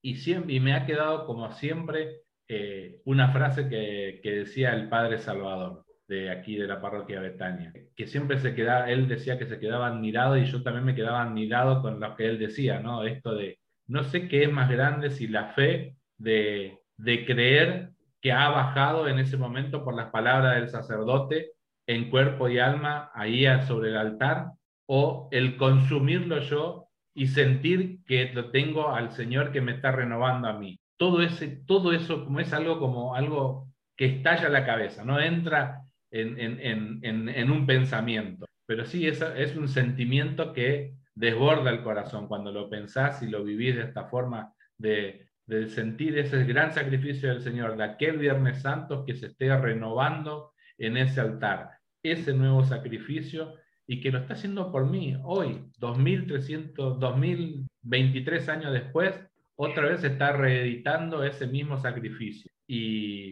y verlo ahí en cuerpo, alma y divinidad, y hoy que no lo puedo recibir en la forma sacramental, de valorarlo, de valorarlo y de, y de desearlo, porque la verdad que lo que me ha generado esto es un gran deseo de volver a la comunión sacramental, de volver a sentir ese pequeño trocito de pan que no es solo un pan, sino es un Dios, un Dios que está viniendo a mí y, lo, y vivir y reencarnar esa, esa, toda esa santidad que tiene el Señor que viene a rescatar esta pobre humanidad mía para llevarme a vivir un momento de cielo, a vivir ese momento de cielo que normalmente coincidimos ahí con Oscar, es, es ese volver al banco de, luego de recibir en la comunión y hacer esa acción de gracias por ese don recibido de contemplar esa gran divinidad y ese gran sacrificio del Señor de venir por esta pobre alma y llevarlo al cielo, en ese momento, a un momento del cielo,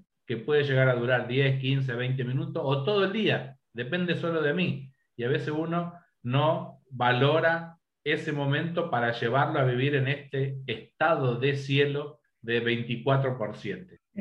Bueno, muchachos, patriarca, jefe. Qué tema este, ¿no? Yo digo, ah.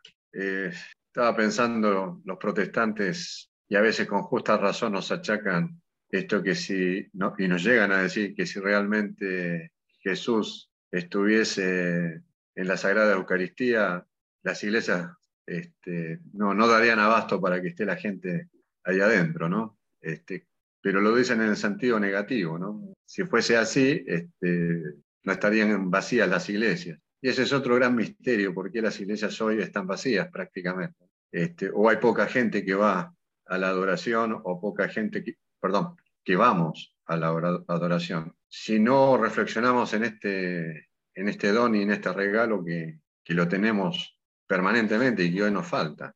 Y, y, cómo se generó esta fiesta, ¿no? Porque en definitiva es una fiesta para la Iglesia Católica.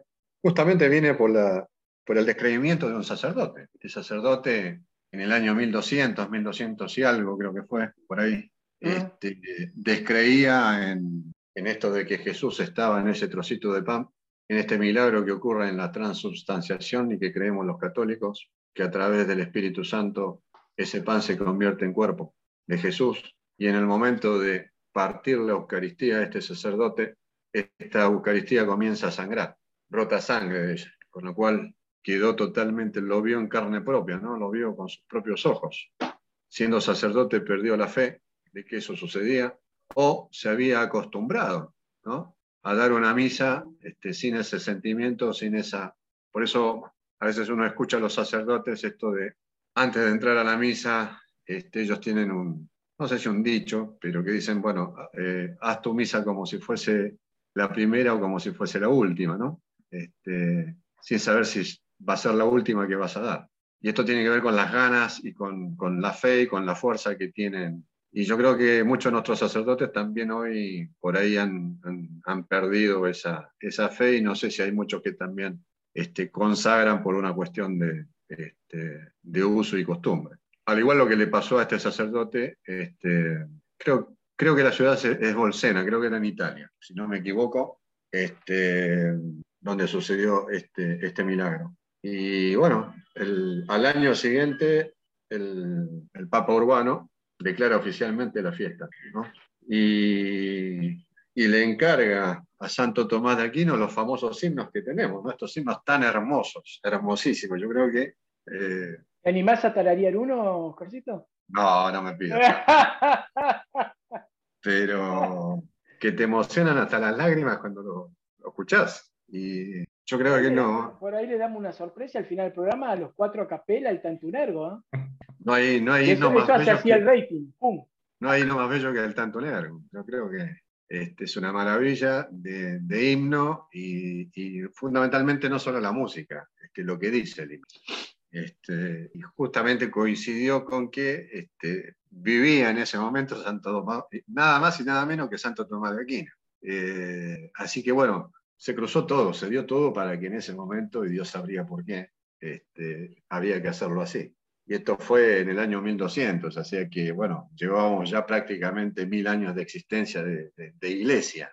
Y, y, volvemos a tener otra, otra, otra forma de, presentarse, de Cristo presentarte ante, nosotros. Ya no está en, su presencia como hombre acá, pero sí sigue, sigue estando y dando vueltas. O sea, siempre tenemos durante tiempo, cada una vez, por lo menos una vez en, eh, cada, en cada siglo una presencia de él indicándonos, somos tan duros de cabeza, este, somos tan duros de cabeza y de corazón a veces, que no logramos darnos cuenta que, que, bueno, él se hace presente con algunos signos dándonos esto de que, bueno, muchachos, estoy acá, eh, no me olvidé no se olviden de mí. Este, miren que me deben plata, ¿eh? yo, yo pagué por, por ustedes. Este, yo pagué por ustedes, así que este, hay una deuda que saldar. Y bueno, esa es la que tenemos que tener presente. Tenemos una deuda para saldar con él. Eso no nos debemos olvidar nunca. Eh, acá han subido el, el, el, temario, ¿no? La letra del Tantunergo en latín, pero como que no se animan bien. Entonces suben por el chat la, la letra. Bueno, vamos a ver si afinamos el latín para después. Patriarca, ¿qué onda? ¿Cómo se vive allá en España, no? Eh, la verdad, no se vive muy diferente que en Argentina. No hay, no hay grandes celebraciones por el Corpus Christi, hay eh, misas importantes, pero nada más. Antes, per perdón, Néstor, antes, acá en Argentina, cuando vos eras chico, ¿no era feriado? Eh, sí, creo que sí, porque incluso es jueves. Es decir, por lo que yo alguna vez supe, el nacimiento de la, fiesta se debió también a que querían, es decir, la famosa cena pascual y la Eucaristía de la cena pascual, esa primera Eucaristía, eh, realmente no se celebra durante la Pascua. Si ustedes prestan atención a los oficios dentro de la Pascua, no hay un detenimiento especial en ese momento, que al fin y al cabo es el momento de transformación para nosotros. Si nace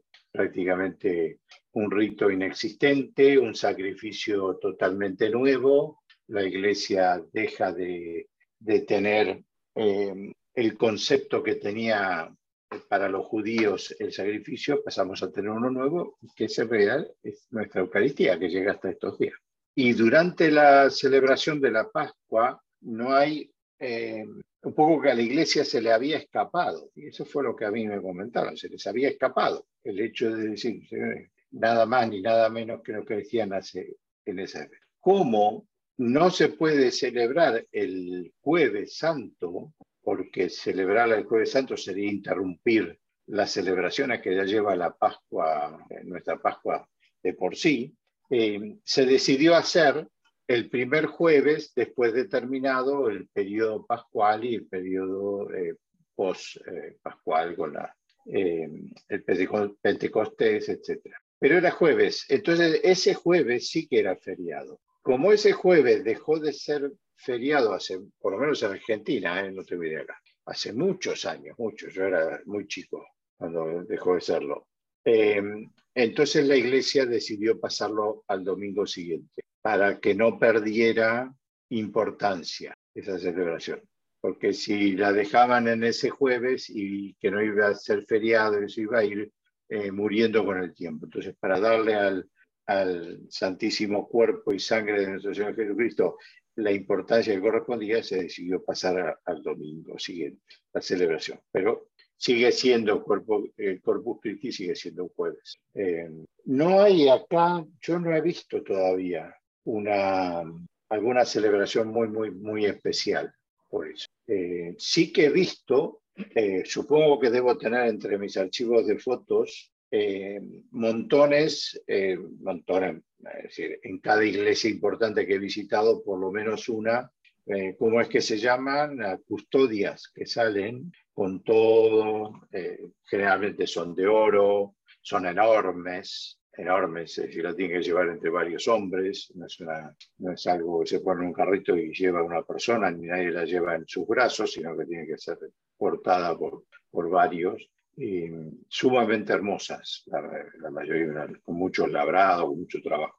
Pero la verdad es que yo no he visto nunca una en la calle. Voy a prestar más atención ahora que viene, a ver si, si llego a descubrir alguna eh, procesión del corpus.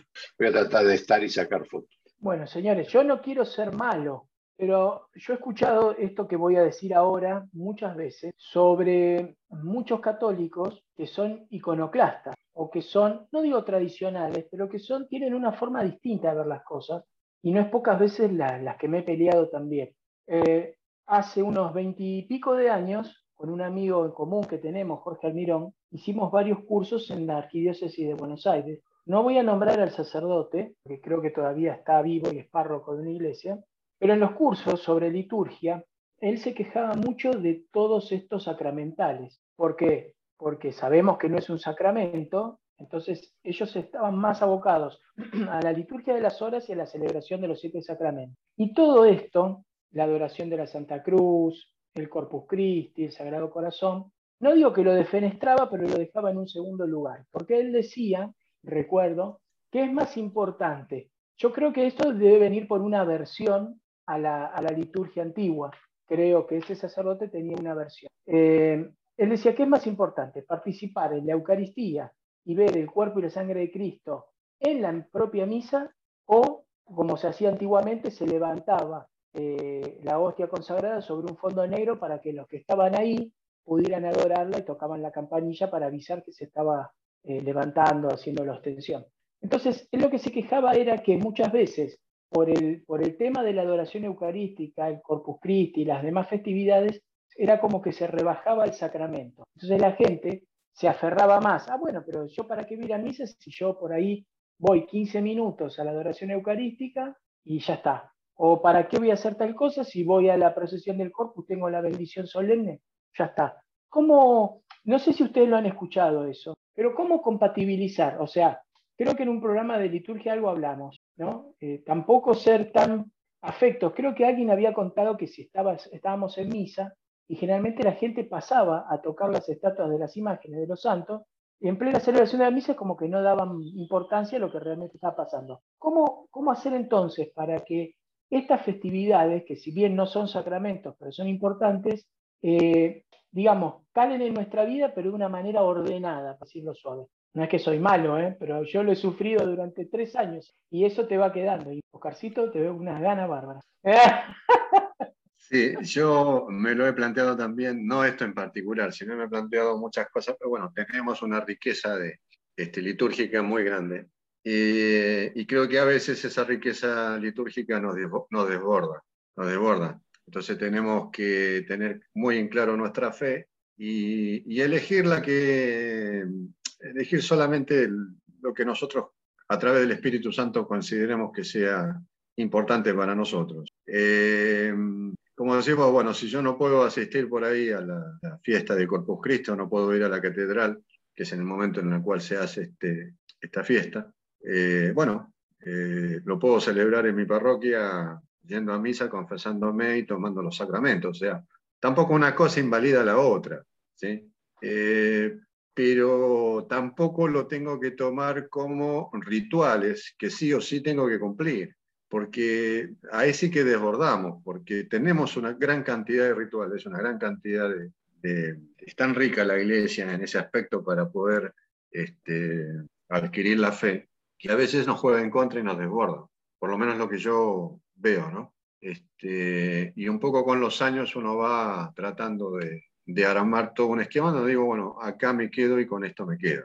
Eh, nos pasa regularmente, salvando la distancia, en la cantidad, por ejemplo, de novenas que se reciben por WhatsApp. O sea, es imposible hacerlas, olvídense. O sea, olvídate, olvídate.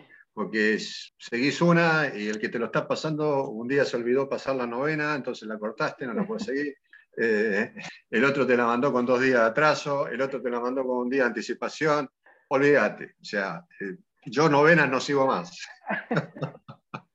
Entonces, eh, tenemos que tener cuidado con eso, porque me he propuesto por ahí hacer alguna novena, qué sé yo, y el día que la tenían que pasar no la pasaron. Dije, bueno, listo, no, no lo sigo, porque si seguís todo lo que, lo que tenemos, digamos, en la riqueza que tenemos, eh, yo creo que cada uno elige el camino por donde va a ir, y esa libertad que tenés para hacerlo dentro de esta riqueza que tenés, bueno, es también tener esa inteligencia a través del Espíritu Santo, de pedir esa inteligencia para decir, bueno, sigo por acá.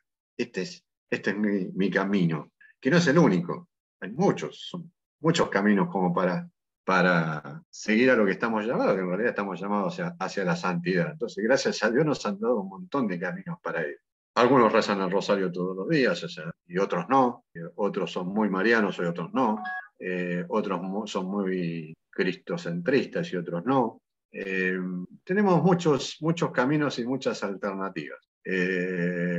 Algunos les encanta leer la Biblia, a otros les encanta que se la lean y no la leen ni la tocan en su casa, ni, tienen Biblias en su casa, uni- únicamente escuchan las escrituras cuando van a misa, si las escuchan. Este, también hay veces tenemos esto de ir a misa y, y formar un hábito de ir a misa, pero no tener en claro que, que cuando vamos estamos celebrando también una liturgia que consta de dos partes, que es decir, bueno, ir a escuchar la palabra del Señor y estar atento a lo que se está diciendo en esa lectura, sin importar por ahí si, si el que lee lee bien o lee mal, si se escucha bien o se escucha mal, este, si me siento adelante o me siento atrás, si hay chicos dando vuelta porque, me, porque interrumpen, no puedo escuchar.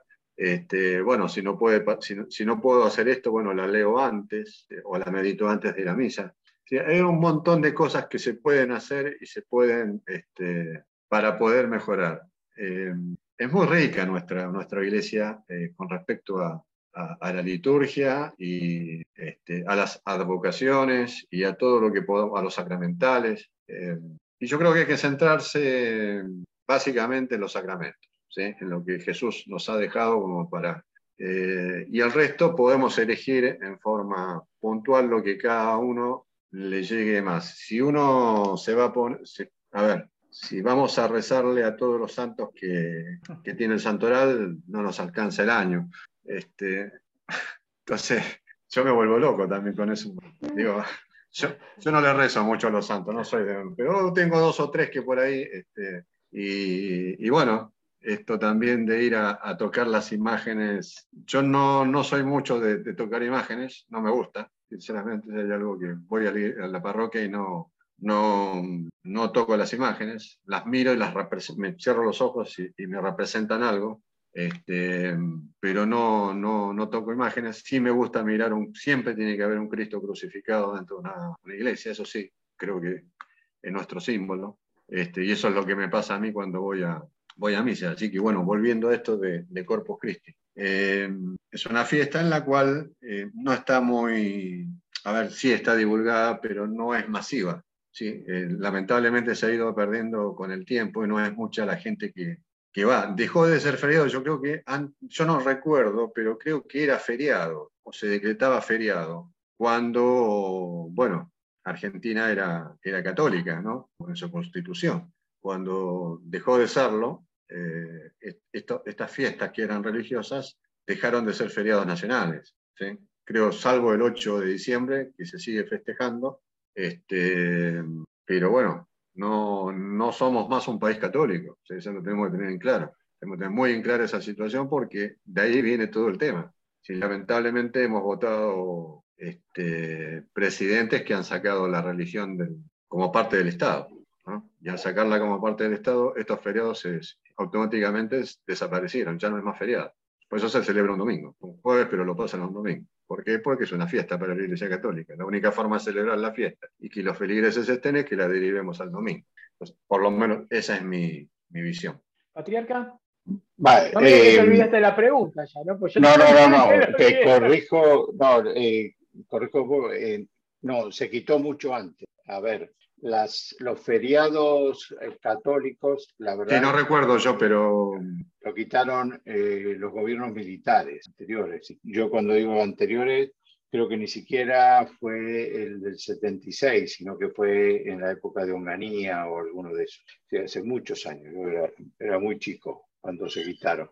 Eh, es más, se llegó a quitar el 8 de diciembre quedó como eh, feriado católico exclusivamente la Pascua, el Viernes Santo, eh, creo que ni siquiera el jueves. Es decir, fue una época en que la decisión más que ir en contra de los feriados católicos fue quitar feriados, es decir, hacer un año laboral eh, más amplio. Y como muchos de nuestros festivos eran, eran católicos, se decidió sacar la, la gran mayoría de eso. Acá es una cosa muy rara, porque por ejemplo, eh, estamos en un gobierno no solo este, sino bien agnóstico, tirando ateo, con una laicidad eh, muy fuerte, y se ha quitado el Corpus Christi, pero por ejemplo se mantiene en muchos lugares el 15 de agosto, el Día de la Virgen. Se mantiene eh, en Murcia y en muchas otras provincias el 19 de marzo San José es el Día del Padre, pero se festeja San José. Dice San José es feriado. el 15 de agosto, caiga cuando caiga, es feriado. Lo que pasa es que la gran mayoría de la gente está de vacaciones, no lo notan, pero es decir, y se ha guardado el 8 de diciembre, por supuesto que el 25 de diciembre, eh, y eh, Pascua. No se ha guardado carnavales, pero carnavales tampoco es una fiesta católica. Entonces, el, volviendo al tema, eh, yo creo que la importancia del Corpus Christi para nosotros, el, hecho de, eh, volver a recalcar la importancia que tiene la, eh, la celebración eucarística y la, eh, el cuerpo de Cristo y la sangre de Cristo para nosotros. Eso es, es fundamental. Creo que ningún cristiano, primero digo, ningún cristiano, y mucho menos un católico, deben eh, olvidar ese factor. El hecho de que eh, Cristo está en, ese trozo de pan, en la hostia consagrada, eh, tiene que hacernos, es un cambio de mentalidad muy grande, sinceramente. Yo no sé ustedes, pero claro, cuando a mí me explicaban esto de chico no entendía nada. Con los años fui entendiendo muy poco, pero tampoco llegaba a tener muy metido dentro que Cristo estaba ahí. a mí mostraban la hostia y era un, pan consagrado, pero era un pan consagrado, no entendía muy bien. Me llegó más bien de, adulto ese cambio de mentalidad. Entonces, cuando, cuando te cambia esa mentalidad, que es un poco lo que decían hace un momento, te cambia todo, todo tu comportamiento. Por ejemplo, al entrar a la iglesia, antes yo sabía que cuando uno entraba tenía que hacer la reverencia hacia donde estaba el Santísimo, pero tampoco entendía muy bien por qué, pero era la norma, entonces lo. Ahora ya sé por qué es fundamental, porque ahí está Él. Y cuando digo está Él, está Él. No creemos que está Él. Él está ahí. Ese tipo de cosas que cuando hay una... Em, eh, cuando adoramos al Santísimo, etc. Entonces, esos, a, mí en mi caso me han cambiado mucho la vida desde hace unos años. Eh, tengo una óptica totalmente distinta a mi religión y tengo una óptica totalmente distinta de lo que es la liturgia eh, del cuerpo de Cristo. eh, desde que, gracias al, al conocimiento, qué es lo que representa. Esa es la, la importancia que le doy. ¿Y yo? Y yo la, la- digamos, las peregrinaciones, digamos, que se hacen en la arquidiócesis, trato de ir casi todos los años. En esta convicción que le decía de que he revalorado mucho en los últimos años el valor de la Eucaristía, esa presencia del Señor en, en la hostia. Y creo que la fe también hay que demostrarla y es como un momento fuerte de hacer pública nuestra devoción a este sacramento. Creo que es un momento en el cual exteriorizamos como iglesia un momento muy particular a nuestro Señor. En la última que se hizo estábamos a poco tiempo de volver a iniciar la discusión por el tema del aborto. Recuerdo que fue una de las principales consignas. El cardenal cuando hizo su homilía hizo un hincapié en esto nuevamente en aquella última oportunidad. Recuerdo que los jóvenes de nuestra parroquia hicieron desde la parroquia Betania a 11 en particular una primera peregrinación y desde 11 caminando en contramano a por Rivadavia hasta Plaza de Mayo. Recuerdo que también nuestro obispo zonal, eh, Monseñor Baliña, estuvo acompañando a todos los jóvenes en ese trayecto. Yo no fui con los jóvenes, ya estaba en la plaza y fue eh, un momento interesante ver a todos nuestros jóvenes con mucha alegría entrando a esa plaza con el pastor zonal. Y cómo rescatar esto, ¿no? Porque me, venía esto a, a la imagen un, un, personaje, un beato que está muy, por decirlo, de moda o está en el tapete hoy por hoy, que es Carlos Acuti, un beato de este tiempo en el cual su misión fue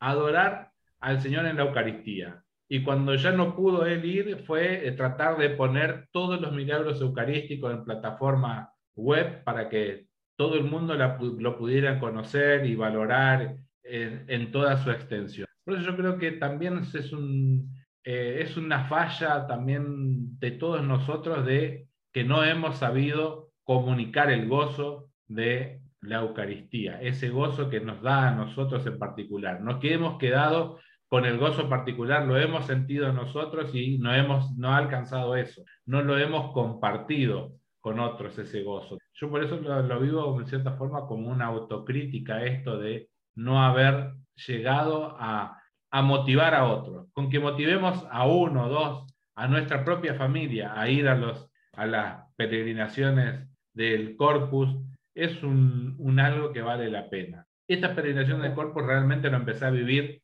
aquí en Buenos Aires. Cuando estuve en, en, Formosa no se hacían peregrinaciones masivas católicas sobre todo. La única peregrinación que se hacía eran las del eh, 16 de julio, Día de la Virgen del Carmen, que es la patrona de la provincia, en el cual se salía masivamente todas las parroquias, enviaban sus delegaciones o nos congregábamos como pueblo católico frente a nuestra catedral de la ciudad a dar los honores a nuestra madre en su advocación de Nuestra Señora del Carmen. Pero de Corpus Christi, las únicas peregrinaciones las viví aquí en Buenos Aires, porque se acostumbran, las he hecho más largas, más cortas, he hecho algunas jornadas de ir hasta el Luna Park y volver, otros en las cuales ha sido solo dar una, las últimas fueron dar vuelta en lo que es la Plaza de Mayo, porque no, no permitían mayor, digamos, cortes por la, por la ciudad. Recuerdo que en las últimas dos tuvimos que conformarnos con hacer una vuelta a la Plaza de Mayo, pero siempre esa, haciendo esa demostración pública de nuestra fe, haciendo honor a nuestro, a nuestro Dios que está ahí en cuerpo, alma y divinidad y expresarlo públicamente nuestro amor y nuestro, nuestro beneplácito por esa fe. Yo no sé si les pasaba a ustedes, muchachos, a mí, eh, cuando generalmente se celebra el Corpus Christi después en la misa, pasa el sacerdote con el Santísimo y bendice. O sea, mm. la, la, profunda, no digo tristeza, vergüenza de estar frente a un Dios que está mirándome y decir, bueno, esta, esta, esta cochinada soy yo. ¿Cuántas veces? ¿Cómo yo puedo mirarlo? ¿no? ¿Cómo él puede ser tan benevolente de querer mirarme, sabiendo todo lo que soy? O sea, yo creo que para aprovechar esto bien, eh, como dice eh, los dos mandamientos resumidos, ¿no?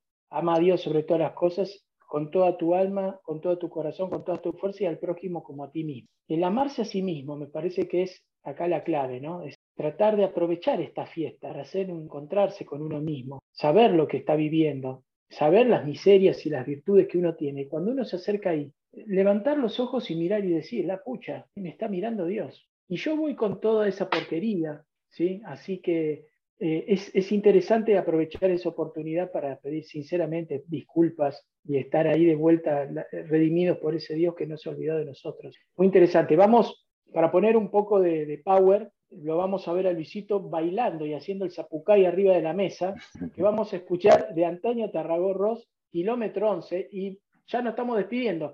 El último bloquecito de 10 minutos de este día.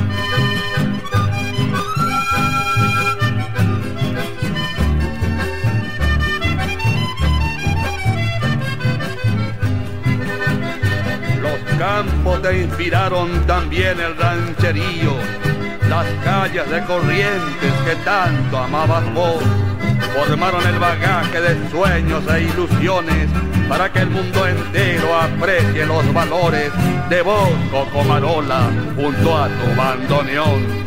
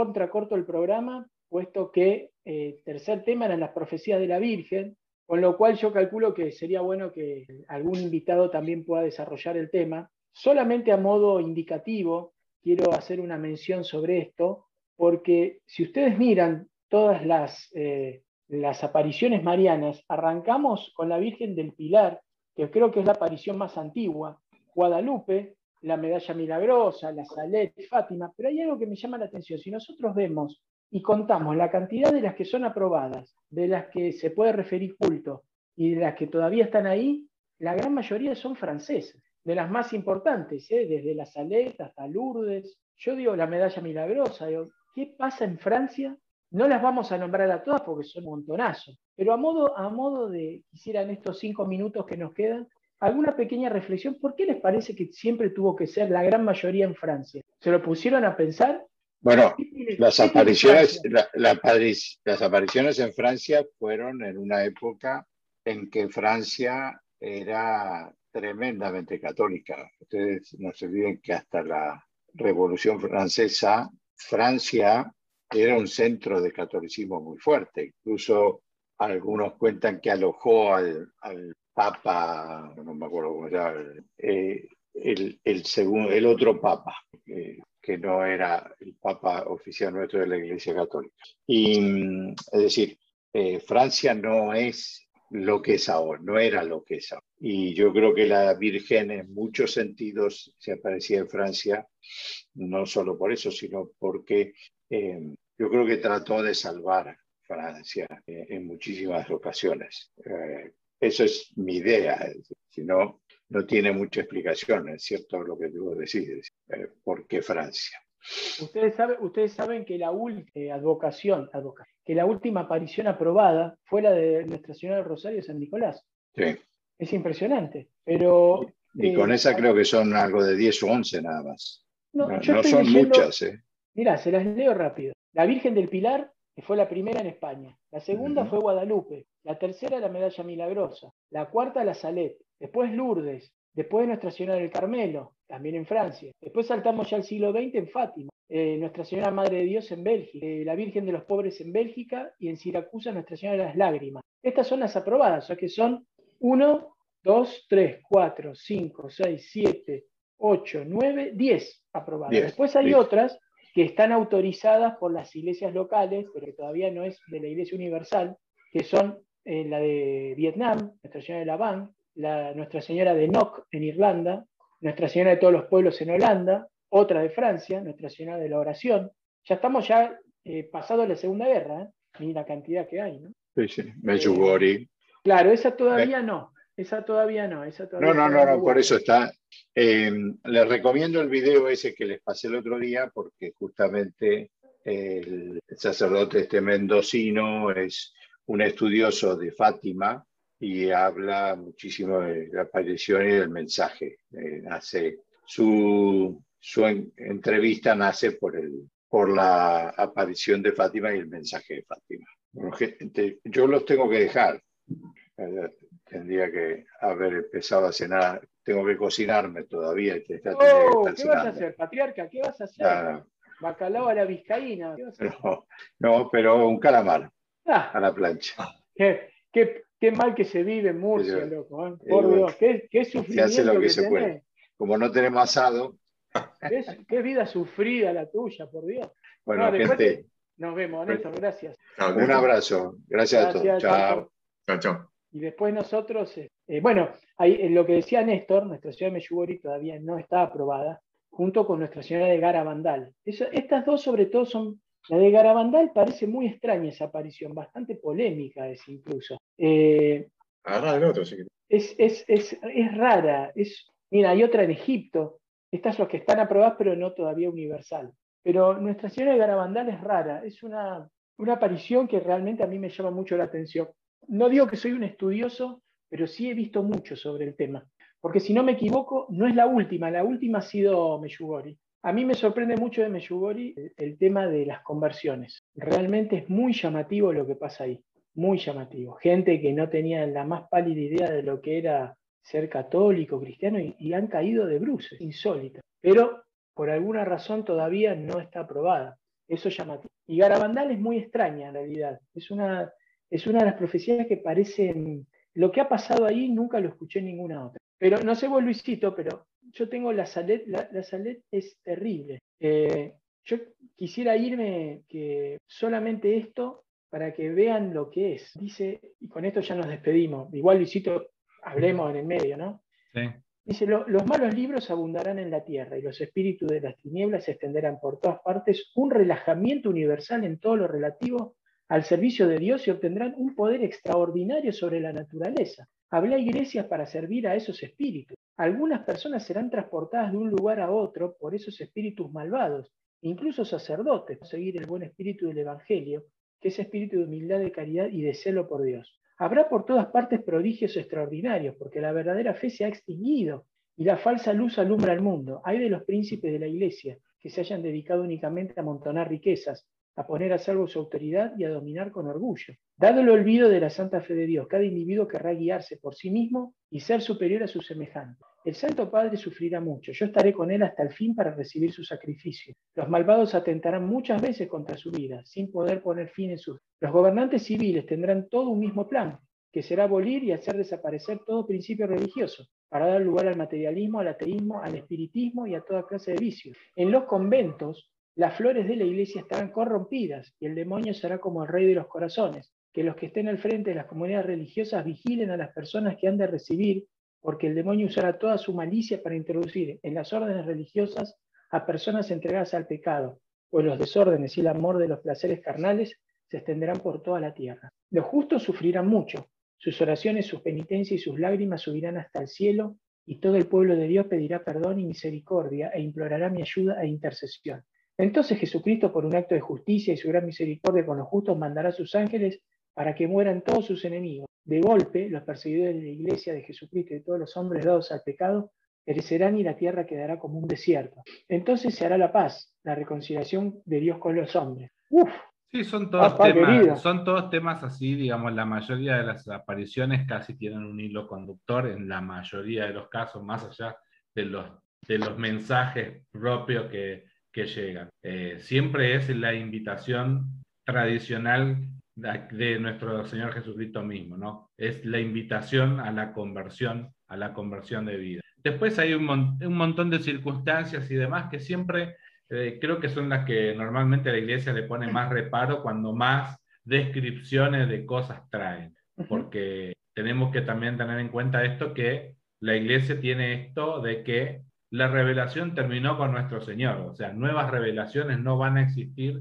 y el propio Señor Jesucristo nos dijo, muchos vendrán y dirán yo soy. Así que yo creo que también por ahí viene un poco esto. Recuerdo que el Papa en su momento, cuando le preguntaron sobre Medjugorje, una de las cosas que había dicho era que no creía, creo que palabras más, palabras menos, dijo, no creo en una virgen tuitera, decía, porque cada tanto había, uno, había mensajes que se, se le atribuyen a la Virgen que los videntes reciben. Y creo que mucho también los los distintos lugares crean climas que hacen que uno pueda tener una, una especie de espiritualidad. A mí me ha pasado con una aparición, no aparición mariana, sino en un lugar que se le atribuye a fuerte presencia de Nuestra Señora, que es en Salta. Yo ahí he tenido, digamos, he tenido algunas experiencias raras, digamos, del el lugar. Eh, que también lo he comentado por ahí con Emiliano, que ahora no está con nosotros, pero habíamos comentado de cosas que nos habían pasado medianamente parecidas. El llegar al lugar y el sentir ese aroma muy particular a rosas,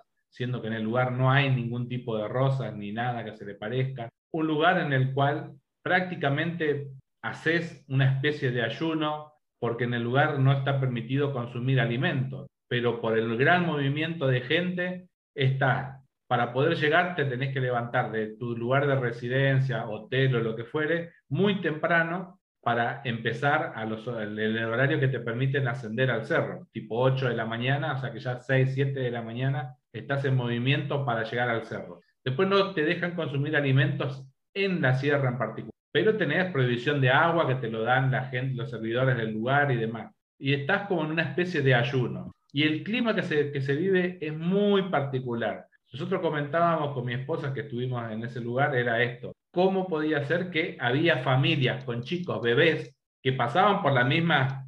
Eh, por las mismas necesidades que vivimos nosotros, digamos, o alimento, a salvo los, los, niños de pecho, no recibía ninguno, pero no había queja, ni llanto, ni ningún tipo de cosa de los chicos, porque en un ambiente, había un ambiente diferente. No, no, no, sé si es el ambiente lo va generando, el espíritu de la gente que va ya con ese espíritu de vivir algo desde lo espiritual y se genera como esa coinonía, digamos, en el ambiente, o es ya algo que hace al lugar en sí y que tenga que ver con esta presencia que se atribuye a la vida. Yo Medjugorje no conozco, nunca he ido, conozco sí gente que ha ido y que ha tenido esta experiencia. Y de ahí rescato lo que decía un sacerdote en uno de los videos que decía que lo entrevistamos nosotros aquí eh, en un programa que nos decía que si uno va, tiene determinadas experiencias en Medjugorje, pero vuelve a su lugar de origen y esa, esa experiencia no, no se traduce en cambios efectivos, como que realmente fue un sinsentido toda la experiencia de el estar en Medjugorje y demás. Entonces creo que es eso lo que en realidad siempre nos está pidiendo es esto, más allá de todas las prácticas, ya sea corpus, las peregrinaciones marianas e ir al lugar, visitar lugares santos, si esos lugares no son un motivo para acrecentar nuestra vivencia de la fe y que esa vivencia de la fe la vayamos, vaya produciendo frutos en nosotros y en aquellos que nos conocen, como que es todo es pura cáscara, nada más, y no, no hace a la verdadera espiritualidad, a vivir en eso y sentir esta vivencia de la fe viva de nuestro Señor Jesucristo que mueve a toda la iglesia y que ha permitido que a, dos mil años sigamos teniendo esta fe viva y que no decaiga, que siempre va a haber tropiezos, hay, pero, pero no es tropiezo en sí de la iglesia, sino de los que formamos parte de la iglesia, todos los humanos que la llevamos. Bueno, muchísimas gracias, Luisito. Bueno, vamos con el cierre. Oscarcito. Sí, con respecto, yo no, a ver, eh, no soy muy, muy mariano, digamos, no, no, no tengo eh, toda la, eh, la devoción mariana comienza conmigo a través de, la catequesis, cuando comienzo a dar catequesis para, formación de adultos. Y me llamó mucho la atención cuando leí sobre la batalla de Lepanto y, María Auxiliadora. Después con el tiempo esto me llevó, y mi hijo entra a un colegio salesiano y realmente en ese momento viví y digamos como quiso, viví como una conversión mariana, ¿sí? este, bajo la advocación de María Auxiliadora. Y por ahí no tengo otras. ¿sí? No, no, no, no soy muy, muy por ahí devoto de Virgen de tal o tal, salvo Fátima o, este, otra aparición en Francia, Lourdes. Eh, desde ese momento comencé y encomiendo, yo particularmente encomiendo mucho a mis hijos y a los jóvenes a María Auxiliadora. Esto que hacía Don Bosco con sus, con sus este, jóvenes y niños que estaban a cargo de él. ¿no? María Auxiliadora era muy importante. Aprendí a conocerla a través de los libros que, que, le daban a mi hijo para, para que se interiorizara de María, y sobre todo de María Auxiliadora, cómo era esa relación de don Bosco con María. Este, y esto me llevó también a mí a, a empezar a ser más mariano, digamos, ¿no? a tener a la Virgen más presente y, y tenerla presente también, aunque sea un ratito no digo todos los días, pero digamos casi en forma permanente. Eh, he leído sobre las apariciones, yo creo que sí, la Virgen creo que nos deja mensajes. Eh, a veces esos mensajes creo que nos desbordan, creo que son, le damos un componente más mítico, extremadamente mítico de lo que por ahí nos quiso decir. Eh, la revelación ya está hecha, es nuestro Señor Jesucristo y no va a haber otra revelación. Pueden haber matices, pueden haber este, apariciones que nos recuerden esto, apariciones que digan que, bueno, muchachos se están yendo del camino, vuelvan, eh, muchachos están perdiendo la fe, que es lo que está pasando hoy, y, estas apariciones que, bueno, eh, yo a veces veo o leo un poco por ahí las apariciones de, o los mensajes que, que deja María con los videntes, y como decía Luis, todos hablan prácticamente de lo mismo, ¿no? Esto de la conversión, básicamente. Eh, si el mensaje de la Virgen no, no, te convierte o no te lleva a la conversión, entró por un oído y salió por el otro. Eh, digamos, el misticismo, esto de buscar la misticidad en, estas apariciones, a la gente les da un poquito de, saber algo de lo secreto y de que se guarda algo. Mucha gente está pendiente de un famoso cuaderno de una de las videntes que va a ser revelado este, cuando la Virgen se lo diga, y están todas las pilas puestas ahí, y hay todo una, este, bueno, este, es complejo, y a veces cuando terminamos leyendo estos mensajes, eh, solamente estos mensajes nos dicen que, eh, bueno, eh, que nos convertamos. O sea, básicamente no tenemos nada que temer si, si nuestra conversión, conversión se, llevó, se llevó a cabo. O sea, por más que pase lo que pase, si, si espíritu está, es converso, digamos, este, asistís a menudo a los sacramentos, te confesás, tenés la oración en forma permanente, el amor lo tenés este, a flor de labios porque no solamente baja a tus manos, sino también está en tu boca, eh, que fundamentalmente son tres o cuatro cosas que nos pide el Señor. No, no, no, no tiene mucho, tampoco mucho, mucha ciencia como para, para explicarlo. Este, son muy pocas cosas para hacer y mucho para cumplir porque es difícil obtenerlo. Yo lo veo desde ese punto de vista. Eh, aprendí tampoco a no, no, no, este, no embarcarme en cosas que son extremadamente por ahí difíciles, hacerlo más, más fácil y menos complejo todo, y poder vivir una religiosidad, una espiritualidad este, que básicamente tiene que estar marcada en esto, en la oración, en los sacramentos, confesión, en la Eucaristía. Eh, eh, y en mi relación con el prójimo. No tiene mucha, yo creo que no hay mucha vuelta que dar. Y, estas apariciones de la Virgen en general siempre está hablando de lo mismo, la conversión, este, y sobre todo en momentos históricos del mundo, donde el mundo está yendo para otro lado. O sea, yo creo que cuando se presenta la Virgen es porque nos está dando una pauta de que, bueno, estamos, estamos yendo para un lado donde no vamos. De hecho, la última gran aparición dada por la Iglesia es la de Lourdes, este, creo que después de la Segunda Guerra Mundial, si no mal no recuerdo, 1917, por ahí creo que fue, o en esas fechas, este, estaba finalizando la Segunda Guerra Mundial y se venía el, gran flagelo en el mundo, que era el comunismo, y la Segunda Guerra Mundial, ni más ni menos. Dos grandes flagelos en el mundo, uno desde el punto de vista moral, espiritual, y el otro desde el punto de vista de una guerra, ¿no? con muertes de millones de hombres. Con lo cual ameritaba, por supuesto, una aparición, este, y que esa aparición nos dejara escrito qué es lo que necesitaba o qué necesita Dios de, de nosotros, de la humanidad. Eh, y no lo logramos comprender, la humanidad no lo logra comprender, se aleja permanentemente de él. Y hoy estamos viviendo también un proceso de este tipo. Así que no me extrañaría que hayan apariciones o que estas apariciones también hablen de lo mismo y, de la conversión y de la vuelta, de la vuelta a casa, a Cristo, a la iglesia. Pero bueno, no estamos viviendo en un mundo que está al revés, digamos, está yendo hacia el descreimiento de la fe, lamentablemente la iglesia se está achicando y en esto coincido y creo mucho en, y, sinceramente lo veo como un profeta a, Ratzinger, nuestro Papa emérito. La iglesia, él ya lo dijo, esta iglesia se va a achicar, se va a achicar y se va a achicar bastante, pero va a resurgir una nueva iglesia. Y bueno, lo que tenemos que rezar es por eso. Si ya están dadas las cosas eh, de esta forma, creo que nosotros por, nosotros mismos no la vamos a cambiar. La vamos a cambiar con la oración, la vamos a cambiar con la fe. Este, si no, no hay otra forma de cambiarla. Por, nuestras propias fuerzas no se, no se va a poder cambiar. No, no, no hay forma de cambiarla. Solamente si tenemos la fe, la confianza y la oración, que no debe faltar nunca. Eh, tengo confianza y fe que, que, bueno, en lo que dijo Ratzinger, este, esta iglesia se va a purificar y se está purificando. De hecho, eh, de hecho está pasando eso.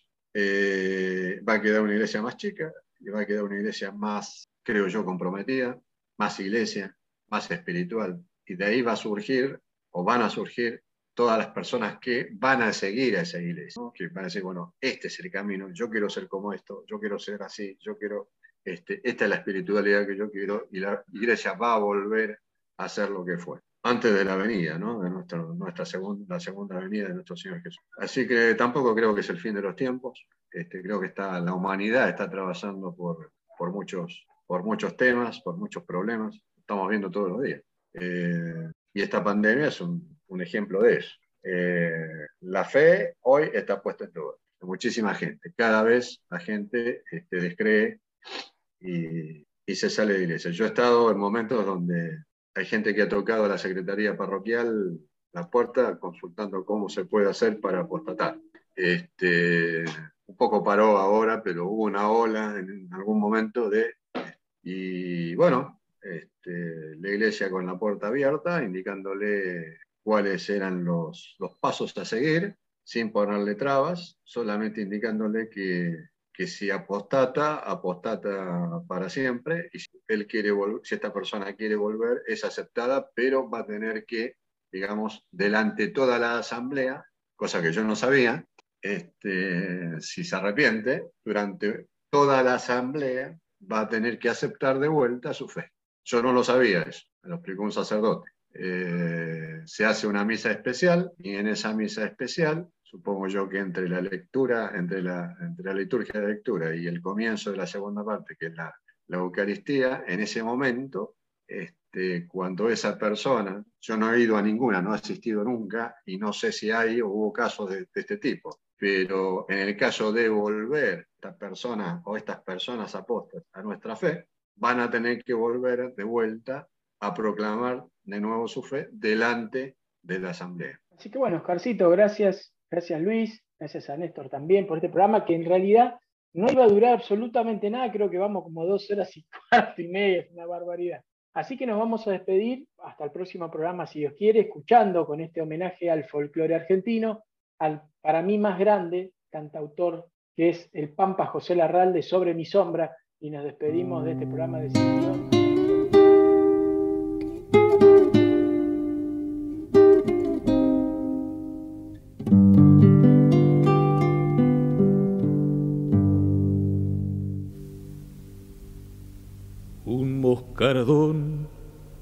azul. Deje la siesta sobre los cuatro rumbos de la tarde. Anda un cansancio de sol por los caminos que se mete en los ríos la sangre. En el yunque del pasto, las chicharras van rompiendo pedazos de la tarde y yo estoy parado aquí sobre mi sombra con las venas abiertas en el aire. Pasa su piel rosada en una nube. Pinta un ceibo su boca de ansiedades y su cabello se desfleca al viento sobre el mare mar de los trigales. Cada aroma sutil es un deseo. En esta soledad de soledades y yo estoy parado aquí sobre mi sombra con las venas abiertas en el aire moscardón azul deje la siesta sobre los cuatro rumbos de la tarde. Anda un cansancio de sol por los caminos que se mete en los ríos de la sangre. Cada aroma sutil es un deseo. En esta soledad de soledades y yo estoy parado aquí sobre mi sombra con las venas abiertas